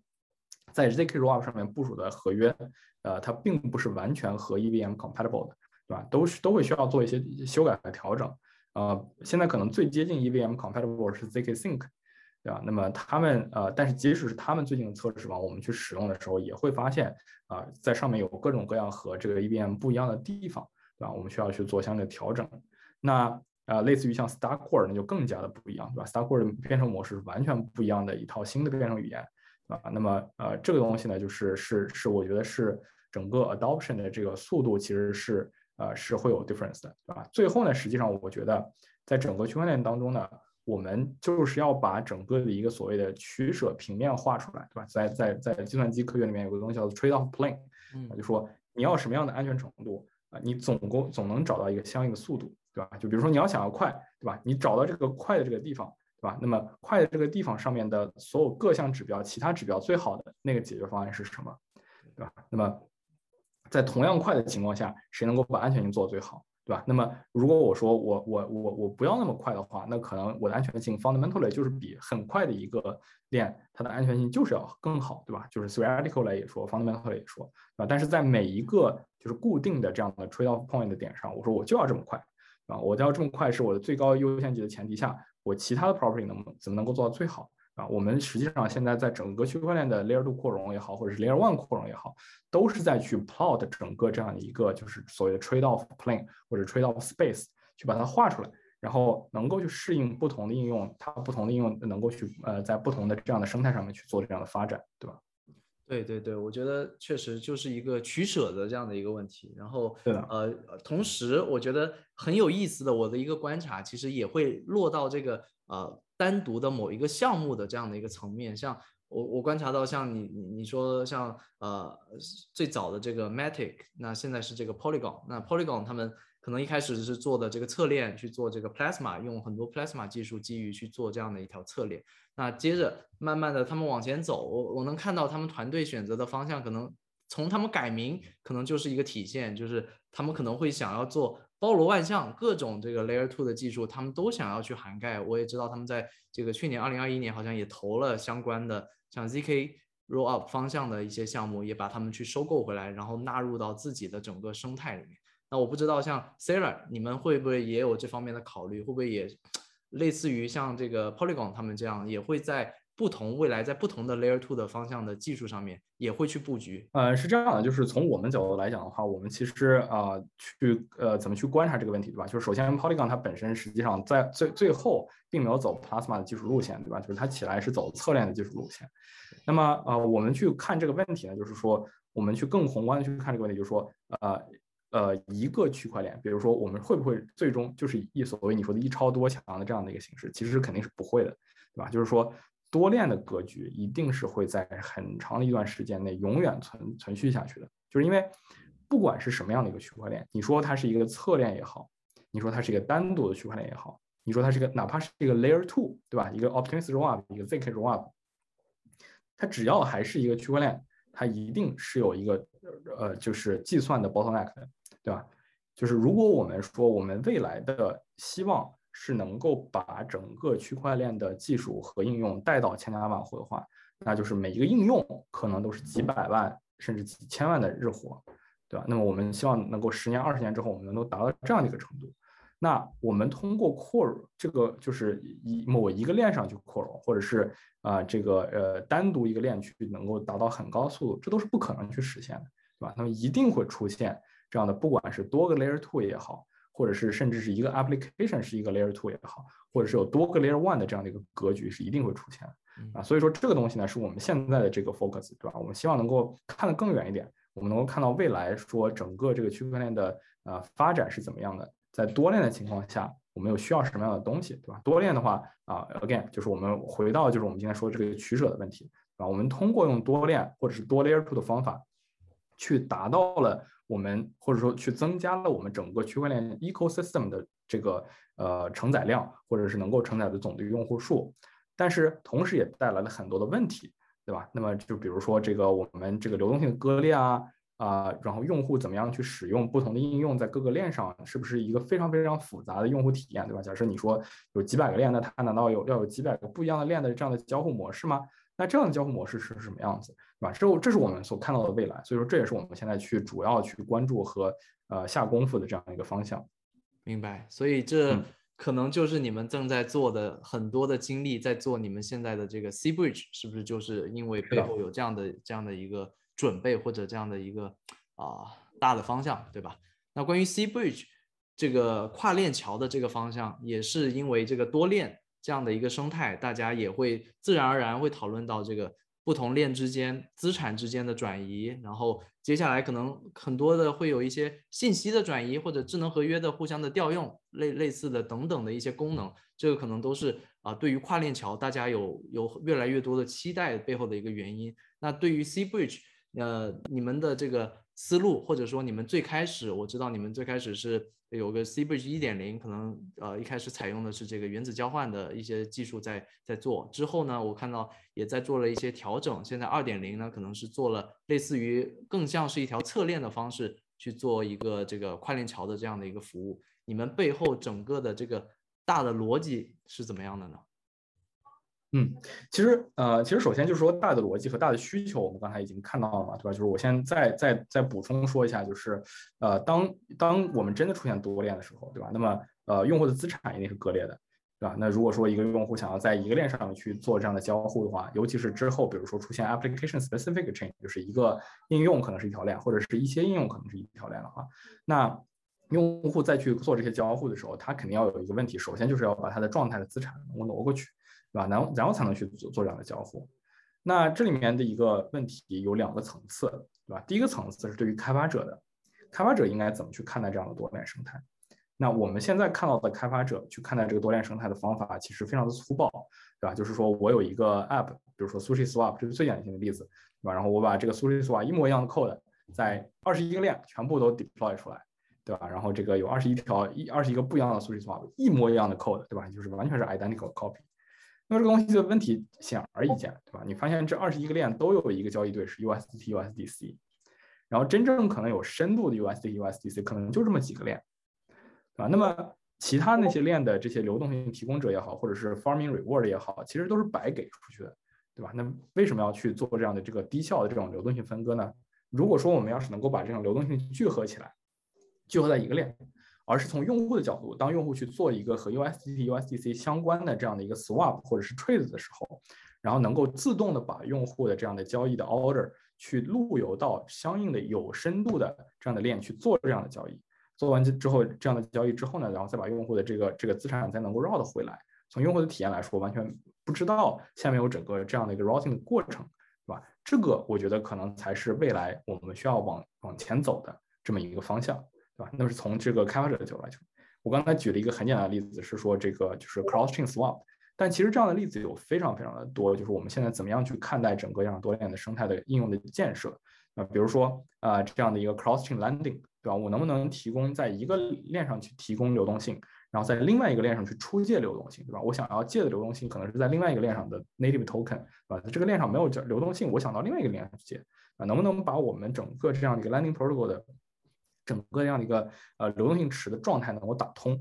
对吧？然后或者说啊，我我说我们做 governance，对吧？然后说这个 governance 的过程当中，我们呃在各个链上都有部署我们的协议啊，能够如何能够去当呃用各个链上我们不一样的这样的一个 governance token，能够去统一的协调整个道的这样的一个生态，或者是道的决议，对吧？然后能够去把各个链上的投票集中起来，然后再把最后的决议分散和分分配到各个链上去。对吧？那么这些东西呢，呃，实际上都是各种各样的应用场景，包括我们比如说最近在我们上面 build 的，比如说这种跨链的这样的一个合约和期权合约的交易，对吧？然后包括跨链的这样的隐私协议，啊，就是如果我们在跨链的过程当中能不能加入一层隐私层，对吧？那么就说所有的这些东西，实际上是在我们有多链生态之后所必须要去呃为开发者去解决的问题，对吧？我们为开发者解决这些问题，最终的目的当然还是服务整个这件事情的第二个层面，也就是用户。那那用户的这个层面来看的话呢，他希望。呃，就是从用户的角度来讲，你其实并不太在乎说，呃，你想要跟这个某一个链的这个这个应用去交互，到底是这个 underlying 是不是要去，你要一定要去把自己的钱包换到另外一个链，然后把自己的钱想办法从一个链 bridge 到另外一个链，然后再去跟这个链上的合约去去做交互，或者应用去做交互啊。这用户的体验可能不希望是这样的，用户的体验希望是我不管我在哪里，对吧？我不管我在 onboard 哪个 chain。甚至我可能就是本身资产本身是分配在多个 chain 的，但是比如说我在 Avalanche 上有一百块钱，在呃这个 Solana 上有一千块钱啊，但是我想把我我这一千一百块钱都用到一个 Polygon 上面的协议上面去，对吧？那从用户角度来说，他的体验希望是一键的啊，就是我希望能够一键说 OK，我希我希望我有这么多钱，我不管它在哪儿，然后你想办法帮我把它搬过去，然后我要干这件事情啊，这个是我们觉得未来的用户体验应该有的这样的一个体验啊，这呢也是就是从宏观来看，我们为什么要做去去做这个跨链桥的这样一个这样一个基础啊。那么说到就是更。呃，细一点的关于 Seller 的整个这套跨链架构，包括 Seller 的 interchain message frame，我们叫 Seller IM 和 Seller C Bridge，包括整个我们现在整个 Seller Network 的 project，可能更多的去 focus 的也是这样的一个多链互交互和操作的这样的一个层面。那么在这个层面上面的话，其实呃，我们实际上是沿用了在状态通道当中所建立的呃这个状态守卫者网络，作为它的一个就是怎么说是一个心脏。啊，就是是这个是这个状态守卫守卫者网络，实际上是一个呃跨链桥的这个心脏。这个本身状态就是守守卫者网络是一个 Cosmos 去实现的这样一个呃 blockchain 啊，它呢跟这个嗯 Polygon 的架构实际上有一点点像，对吧？就是说它是一个以以太坊上面的侧侧链，用户呢去呃 stake 这个相应的这个侧链的 staking token 在以太以太坊去 stake，然后呢去成为或者是加入。啊，以某一个这样的一个状态守卫者的这样的一个 validating 的过程，那么状态守卫者就是整个这个区块链本身是作为整个这个消息或者是各个链之间消息的这样一个传递者。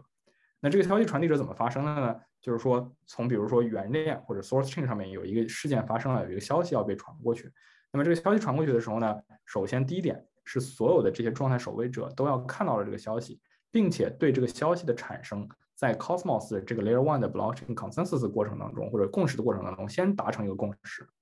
在达成共识的这个过程当中，同时会有一个所谓的多签的这样的一个验证出现。这个多签的验证呢，可以用于到这个目标链上去去执行相应的操作，对吧？比如说是一个跨链资产跨链的操作，或者是是一个跨链合约调用的操作啊。那么这个实际上是整个 Seller 的这样一套架构。那么，呃，中间的这个 Seller 的呃 Network，Seller Network 的 State Guardian Network 本身呢是一个 POS 的 Staking 网络，然后同时呢，整个这样的一个 Transaction Fee 呢也是流入到了这个 POS 网络，这也就是为什么，呃，或者是如何在 Seller Network 当中由这些 Staking 的这些节点和 Staking 的 User 去捕获这个网络价值，也就是通过这样的一个呃这个这个手续费的这样的一个流转和捕获，去捕获了整个网络的使用价值。啊，那么这个是整个的这样的一个大的呃架构啊，当然呃，Seller Network 这里面其实呃很很关键的一点对吧？跨链桥啊，最近大家很关心的安全，这个我待会儿也可以呃好好讨论一下。就是对，这是我接下来要问的就是这个问题。嗯嗯，对对对，因为呃你刚好说到安全，那就是顺带着就问了。那像这个我们知道，在过去几个月发生了很多很多的关于桥上面的一些安全的一些事故。那这些桥一度，其中的一些桥其实也是非常主流，吸引了非常非常多的流动性和资金的这样的一些桥。那我们经常会复盘的时候，很多人会看说，哎，这些桥其实在没出事之前，大家其实都觉得，哎，都是非常安全的桥。那他们很多也都是经过安全审计的。但是你说出事，它就是出事了，然后大家的钱其实都很难很难去找回来，对吧？那对于安全性上面，Siri，你们是怎么样去？啊，看待这样的一个问题，包括你们怎么去准备未来潜在可能应对一些安全性的一些挑战？嗯，呃，是这样的，就是我觉得这是两个层面的问题，对吧？就是第一个层面是说，呃，整个协议本身在设计层面是如何看待安全问题的。对吧？然后第二个层面是说，在实现层面，就是写 code 层面，这 code 有没有 bug，对吧？就是其实我们看，呃，最近的一些，首先我们我们先说，就是最近的一些这个桥出事情，对吧？桥出事儿，这个是非常经常的，现在对吧？就是大家都听到桥有点害怕，但但是呃，就是实际上他们都不是在底层机制设计上面出的问题，然后？或者说底就是他们出的事儿和底层机制设计是没有关系的。啊，我们且不讨论他们的底层机制设计是不是有安全问题，对吧？就是说，但是他们本身出事情是一个，是一般来说都是非常简单的合约 bug。啊，那么这个东西其实是不光是 apply 到桥了，是 apply 到各个方面。桥之所以比较容易出问题，是因为啊，桥有一些新的安全范式在传统的一个单链的 DAP 当中不存在啊，比如说这个呃，你是不是能够再把一个链上面的消息能够放到另外一个链上面去 replay 啊？然后你是不是能够去呃认识一个不认识的这个这个这个这个 token 啊等等这些新的这样的一个安全模式，其实是大家在不存在的，对吧？就是那么所以说有有这种新的可乘之机啊。我们作为一个呃这个呃开发团队来说，我们其实是对安全这块儿就从实现层面上来说是非常重视的。我们包括呃内部在上线之前都会做非常详细的 review，然后包括也做 audit，然后甚至我们还有这个两个 million 的这个两个两百万美金的 standing bug bounty，然后去希望有白帽黑客去不断的去关注我们的 app，关注我们的整个这样程序，对吧？但是呃你说在实现层面，对吧？就是在这个合约是不是完全没有零 bug 的这样的一个层面，呃任何呃项目都不能就是完全拍胸脯百分之百的保证说啊这个东西绝对没有问题啊，那么只能是说。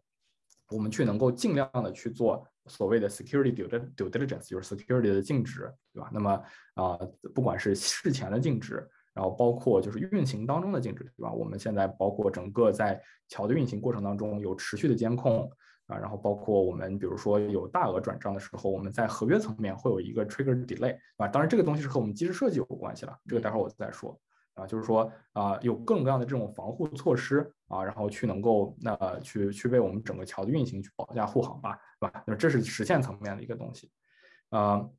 那么呃从。第一个层面来讲的话，就是这个我们的协议层面的东西，对吧？其实现在跨链桥的话，我们看到其实很多的协议都是用这种单纯的所谓的多签的形式来去跨链的，对吧？就是有很多节点，然后这些节点呢有呃 x 个，然后签了名之后，然后这个就可以了，对吧？然后就说这个这个 x 个就结束了，啊。但是我们之所以用这样一种质押或者是 POS 的模式。去去做，实际上，首先第一点，我们是希望能够超越这些简单多签来实现的跨链桥啊，能够提供一个就是跟 Cosmos、跟 Polygon 一样的一个底层的这样一个 Layer One 的 Security 架构，对吧？那么在这个里面当中呢，呃，很和多签很不一样的一点是我们自带的经济安全啊性，对吧？就假设有一个节点是作恶了啊，这个节点可能并没有影响整个现在这个网络，但是它只要作恶并且被发现。它的整个这个 staking 就是它这个质押都会被抹除，对吧？就是它会被就是直接 slash 掉，然后 slash 掉这个质押解质押量之后呢，就被罚惩罚嘛，它会踢出这个网络，啊，就是说这样的一个这种经济学安全性，实际上是在传统的像包括 wormhole 啊，然后包括一些其他各种各样的链啊，他们都是在机制设计上面都是没有的，对吧？这个点是是是很重要的。那么这里面肯定还有一个问题，就是说，那如果说啊，我们呃，这个整个 POS 链，就是我们这个 Cosmos 链，它本身如果要是真的 malicious，或者是就是整个被黑了，或者是就是呃，所有的人超过这个呃一个 quorum 的人，就是一起作恶的话，怎么办？对吧？我们还有另外一种安全模型，对吧？就是有有我们是有两种不一样的安全模型，一种是这个基于呃单纯基于 Cosmos chain 的，另外一种是在 Cosmos chain 上面又加了一层类似于像 optimistic rollup 一样的这样的一个 construct。啊，就是说我们在啊这个一个跨链消息产生的时候，这个跨链消息会先被呃就是放到 chain 上，对吧？但是这个放到 chain 上之后呢，它会它必须要等一段时间，对吧？它要等一段时间去等一个挑战期。如果在这个等的时间当中呢，就是没有这个 application 的 monitor 说我在比如说我在我的原始链上根本就没有看到这个消息，对吧？你说有一个原始链来 pass 了这个消息过来。然后我根本没有看到这个消息，那我怎么能相信你？我要 pause 你整整个就是我要把我的 app 和你的这个关联消息层给切开，对吧？这个呃能力我们也是提供的，就说对于一些 application 来说，他们不在乎这种时间的 delay，对吧？比如说我们它可以 delay 个半个小时、一个小时再去处理这个消息。对吧？那么在这个消息 delay 的时候，它有一定的这个 confirmation time，能够去 challenge 和 disconnect。如果它发现整个这个 SGN 层本身也变成一个作恶的这样一个这样一个实体的话，对吧？这个呢是我们呃是在跨链桥里面唯一的，是我们有这样的一个两双重双重的这样的一个安全模型啊。这个是是是是是我们在机制设计当中当中做到的一个比较特殊和我们认为是有个非常有优势的点。对，明白明白，我能感觉到其实。跨链桥给我一种跟啊我们在 Layer One 层级上面的这个流动性聚合器，或者说这个 DEX 聚合器等等的，其实有非常相似的感觉。只是我觉得它是一个更加放大、更加进化版的。现在不单单是在某一个 Layer One 上面，现在可以在不同的 Layer 这个 Layer One 上面，或者说可能甚至未来还有更多的可能性，可能在 Layer Two 之间，对吧？现在已经也可以实现了。那会有很多很多的可能性，我们我觉得可能有很多可以期待的东西。我不知道你对于这方面，你觉得未来还有什么在对于跨链桥这个方向有什么可以值得我们去期待未来潜在的一些发展的一些方向？没问题，就是说，我觉得整个跨链桥现在的模式，不管是消息跨链还是资产跨链，其实都不是多链交互的最终形式，对吧？就是说我说的，就是说这个呃多链交互的最终形式应该是用户对底层区块链甚至有可能是无感的，嗯啊，就是说整个跨链桥，我们说就是跨链桥类似于是在国家之间修路，对吧？但是这个路本身实际上它是可以有智慧的，对吧？就是路，就这个跨链层本身实际上是它是在上面可以去架设逻辑的。呃，说跨链层本身可以说，OK，我有一些新的逻辑，说用户说，OK，我要干什么，啊？我要去去加入这个这样的一个 DeFi protocol，或者是我要加入这样的一个就是 strategy。这个跨链层本身，你可以说有一个，比如说有一个呃这样的一个跨链聚合器，这个跨链聚合器是写在 Stellar 的 SGN 上面的，啊，用户说我要去参与这个，然后 SGN 说我知道了，对吧？这个 SGN 会自动的去帮用户去 dynamically 在各个 chain 之间去 rebalance。对吧？那么这个东西实际上也就是说回到我们整个 Layer Two Finance 的这个最终的 vision，对吧？这个东西我们觉得是在这个跨链的这一层上面可以去真正出现一些新的东西，对吧？就是和我们现在看到的这样的跨链范式完全不一样，不光是单纯的就是 crossing smart contract 考，而是跨链层成为一个用户的资产 manager 和用户的这样的逻辑 manager 层面。啊，这个东西是我们在不断去推呃推进和希望能够去做到的一点。对，那我们开始一点相对轻松一点的话题啊。那现在这个区块链技术从零九年开始到现在也发展了有十多年，你自己本身参与进去也接近也有十年的时间。那你对于这样的一个区块链技术，你觉得此刻？在这一波的这个市场的这个变化下面，你觉得往前看，接下来你对于整个区块链技术，你有什么样的期待？你觉得它会怎么样更深的去影响我们的生活吗？我觉得，呃，怎么说呢？区块链技术，呃，我觉得发展到今天的话，其实，呃，因为它内生生态在越活跃的过程当中，实际上最终最终就是要和我们的现实生活有一个对撞。对吧？就说，比如说我们现在有这么多的 DeFi，对吧？就是很有一个呃一个很大的问题，就是说整个这个 DeFi 的 space 到底怎么去 regulate 它，对吧？是不是有人要去 regulate 它？是不是有人要去如何去限制它的发展，或者是帮助它的发展，对吧？那么我觉得随着内生生态越来越大，它最终有一天会辐射出去的。但当它辐射出去的那一天，这个才是比较激动人心的一天，对吧？就是说它真的就会所谓的达到了这个 mass adoption，对吧？那么这个东西呢，我觉得是呃。各个方面都在不同的层级在进步，对吧？也包括像啊，这个我们的扩容在进步，在跨链在进步，然后在应用模式在进步，基础设施在进步，就有更多的数据层啊，各方面这个技术层面的进步。同时，在技术层面不断进步的时候，一定就是 later，就是这个我们发现都是熊市爆发，牛市 regulation 嘛，对吧？就是后不是不不就是错了，不是这样。呃，这个呃呃牛市就各种应用爆发，然后这个。呃，熊市 regulation 还有新的应用 paradigm 出现，对吧？就是大家一般是这样的一个 cycle。那么下一个这个 cycle，我觉得可能会，我希望能够尽早的和这些这个这个真实世界当中的呃这个这个不管是实体啊还是个体啊去交互，对吧？其实这个事情在过去也是不断在发生的，对吧？我们想想啊，就是呃很我很有意思的一个点是，大家觉得 USDT、USDC 这样的 token 其实都是 a given。对吧？在在以以太坊上游来游久，其实并不是的啊，就是呃呃，这个这个 USDT 是二零一七年才 launch 的，啊，然后那么 USDC 更晚，对对吧？但是实际上就是 USDC、USDT 这种就属于跟世真世界的第一座桥梁，对吧？虽然它是一个就是这样的一个稳，就是呃这种稳定币，但是它给整个这个呃行业带来了一个非常有意思的变化，对吧？就是你说以前在二零一六年的时候，你是可以 fork 可以去就是分叉以太坊的。但是在有了 USDT、USDC 之后，你发发现，当它跟真实世界有联系的时候，你没有办法去分拆分叉这个以太坊，因为你分叉那条链，对吧？那 U 那个分叉的就必然 USDT、USDC，它不可能给你兑两份钱，对吧？它必须要选择一个链去支持，对吧？然后，那么实际上通过这样的和现实界的绑定，使得整个这个区块链本身的基础架构又变得更为的牢固。对吧？就是说，这个东西实际上是一个非常有意思的这样一个呃感觉。它虽然就是引入了 complexity，对吧？就是你说你变成了一个有中心化 backing 的这样一个 stable token，但同时呢，就是你你又 strengthen 了你整个这个 blockchain 的这样的一个这样一个这样一个位置，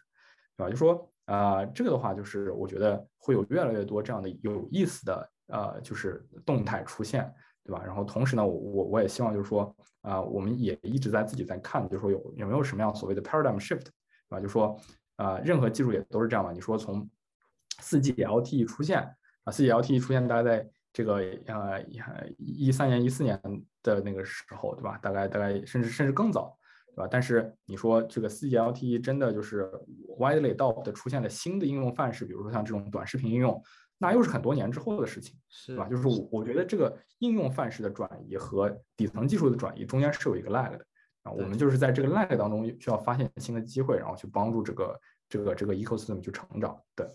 对。那我多问一句，你觉得你的判断，这种真正理想的、相对理想的这样的一个 mass adoption 的这样的一个局面，可能会在多久的未来会出现呢？呃，我其实比较看好的一个 mass adoption 的，呃，就是呃细分，可能就是真的是一个就是这种区块链呃 gaming 这一块儿，对吧？现在我觉得我们现在做的其实离真正 mass adoption 还远嘛。但是呃，其实 gaming 它的好处是它一开始就是虚的，对吧？然后那么它有一个完全虚的这样的一个经济体系，其实也是转得通的，对吧？那么呃，这个这样的一个 mass adoption 其实是可以在一些 application specific chain 上面去出现的，就是一个一个 chain 上去跑一个这个这个游戏。啊，那么这个可能是我觉得我们会看到的一个就是 mass adoption 的一个模式，对吧？那么再往下的话，就是呃，我觉得像这个呃 DeFi 这块肯定还会继续发展，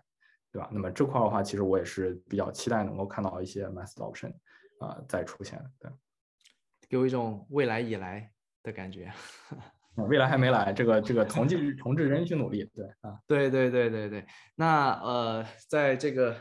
这过去的一两年，这个我们看到有越来越多的一些啊，原来更加常规的一些机构，金融机构也好，投资机构也好，他们更加传统的，或者说更加多的一些传统互联网呃企业里面的一些啊从业人员，他们可能也会更加多的关注到区块链行业的发展。你作为在这个区块链行业里面耕耘多年的 OG 前辈，你对他们如果想要进入这个区块链行业，你会有怎么样的一些建议呢？比如说他可能啊并不太确定他自己应该去从哪个方向去切入，或者说有些人他可能并不是这个技术开发背景的，那他有什么样的一些啊可以去参考的一些方向呢？嗯，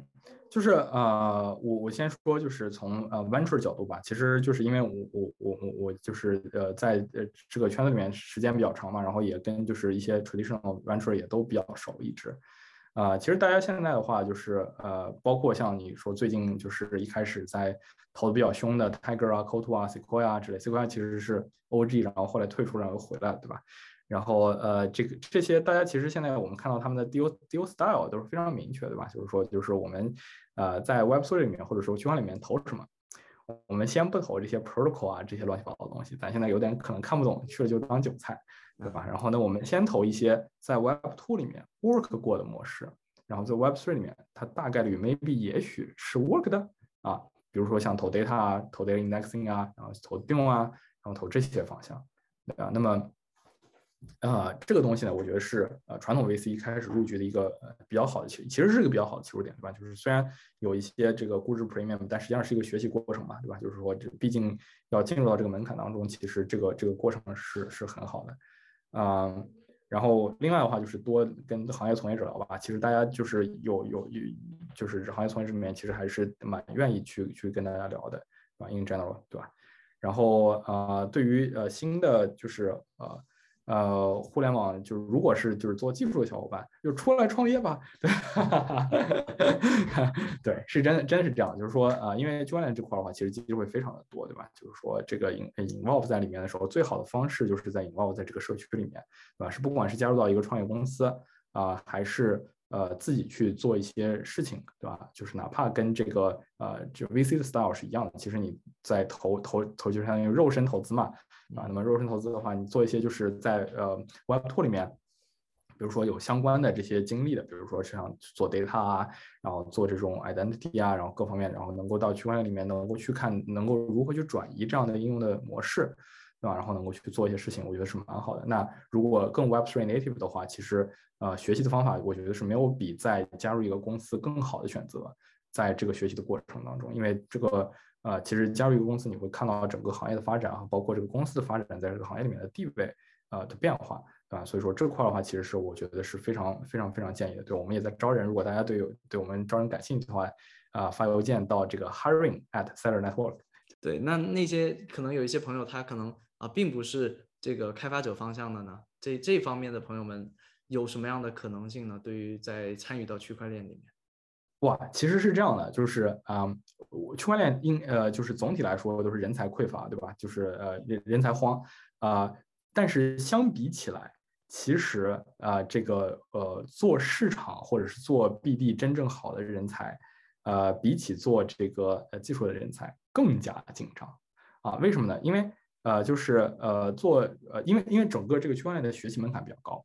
对吧？就是说它有一些信息是非常非常杂乱的，对吧？也没有一套完整的 BD 传承，对吧？就说大家其实没有一套就是说这个固定的这样的一个。模式说 OK，我们现在是到底我们现在到底是干啥，对吧？有一个 BD 人来说，我们到底是在卖卖啥东西，对吧？是怎么卖，对吧？就说这个和很多传统的这样 BD 的思维不是特别的 match。同时，就举一个很简单的例子，对吧？大家去谈 BD 的 deal 的时候，呃，说这个我们希望，比如说我们 seller 啊，我今天这个有什么呃 futures 的呃的这样的一个跨链 future 跨链的跨链的期货合约，对吧？大家去谈说我们能不能接入 seller IM 的时候，那这个 BD 的例子是不是得知道，就说整个 future 是咋回事，对吧？然后，然后 smart contract 大概是咋回事？那 seller IM 跨链通信是咋回事，对吧？这个东西实际上是需要很长时间的沉淀和积累的啊。这样的人才真的在这个行业当中是凤毛麟角，对。所以说，其实啊，如果真的对这个啊区块链行业感兴趣，而且是非技术的小伙伴的话，呃，真的可以去往技术的方向去呃扎一扎，可以扎的不用特别深。对吧？但是对整个技术的方向啊，对区块链的行业的布局格局啊之类的有一些了解的话，其实会成为更加更加在行业当中抢手的人才。对对对对对对，我我非常非常认可，这跟我的个人的判断也是高度一致的。我觉得区块链这个技术，它当然是一个基数高度密集的这样的一个行业，但是背后它会发展是依赖依赖于非常非常多的各方面的人才。那你说到说这个 BD 方面。那它既能结合到了解区块链技术，同时又有 BD 方面的这个专业的一些经验，这样的一些人才，像你刚刚的描述，也是当然是非常的 make sense，也想必是会非常稀缺的。那是的，是的，这么多的这些新的一些创业公司，像过去的这这些年，这么多的一些新的项目，大家都在如雨后春笋般的去去冒出来，那他们都需要每个公司都需要大量的这些人才。确实是，我觉得这个行业还有非常非常多的一些空间和机会，包括人才层面的也会有非常非常多的可以探索的一些东西。就是说，整个这个这个行业本身嘛，它的呃贝塔比较大，对吧？就是上下起伏也非常的大，对吧？就是说啊，入行想清楚 啊，没有没有，就是说 到底是推荐还是 想清楚？啊，就是非常推荐，但是就是想清楚，对吧？就是说这个这个是一个 long game，就是说呃，肯定在行业就快速发展的行业里面都会有 up and down，对吧？就说这个啊，这个一定是这样的，所以说啊，这个呃，就是呃，也是需要一定的一定的这种 conviction，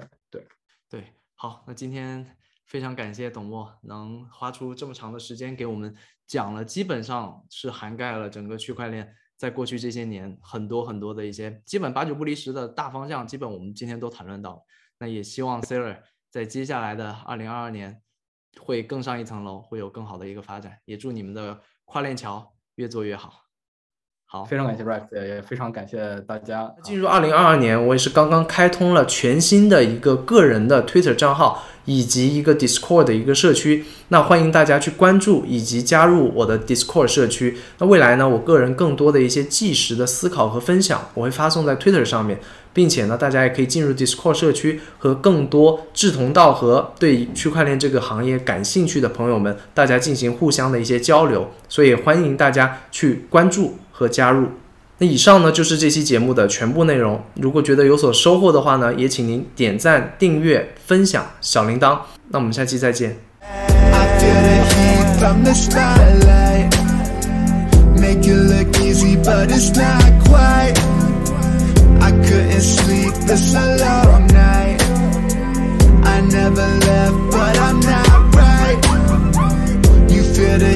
From the spotlight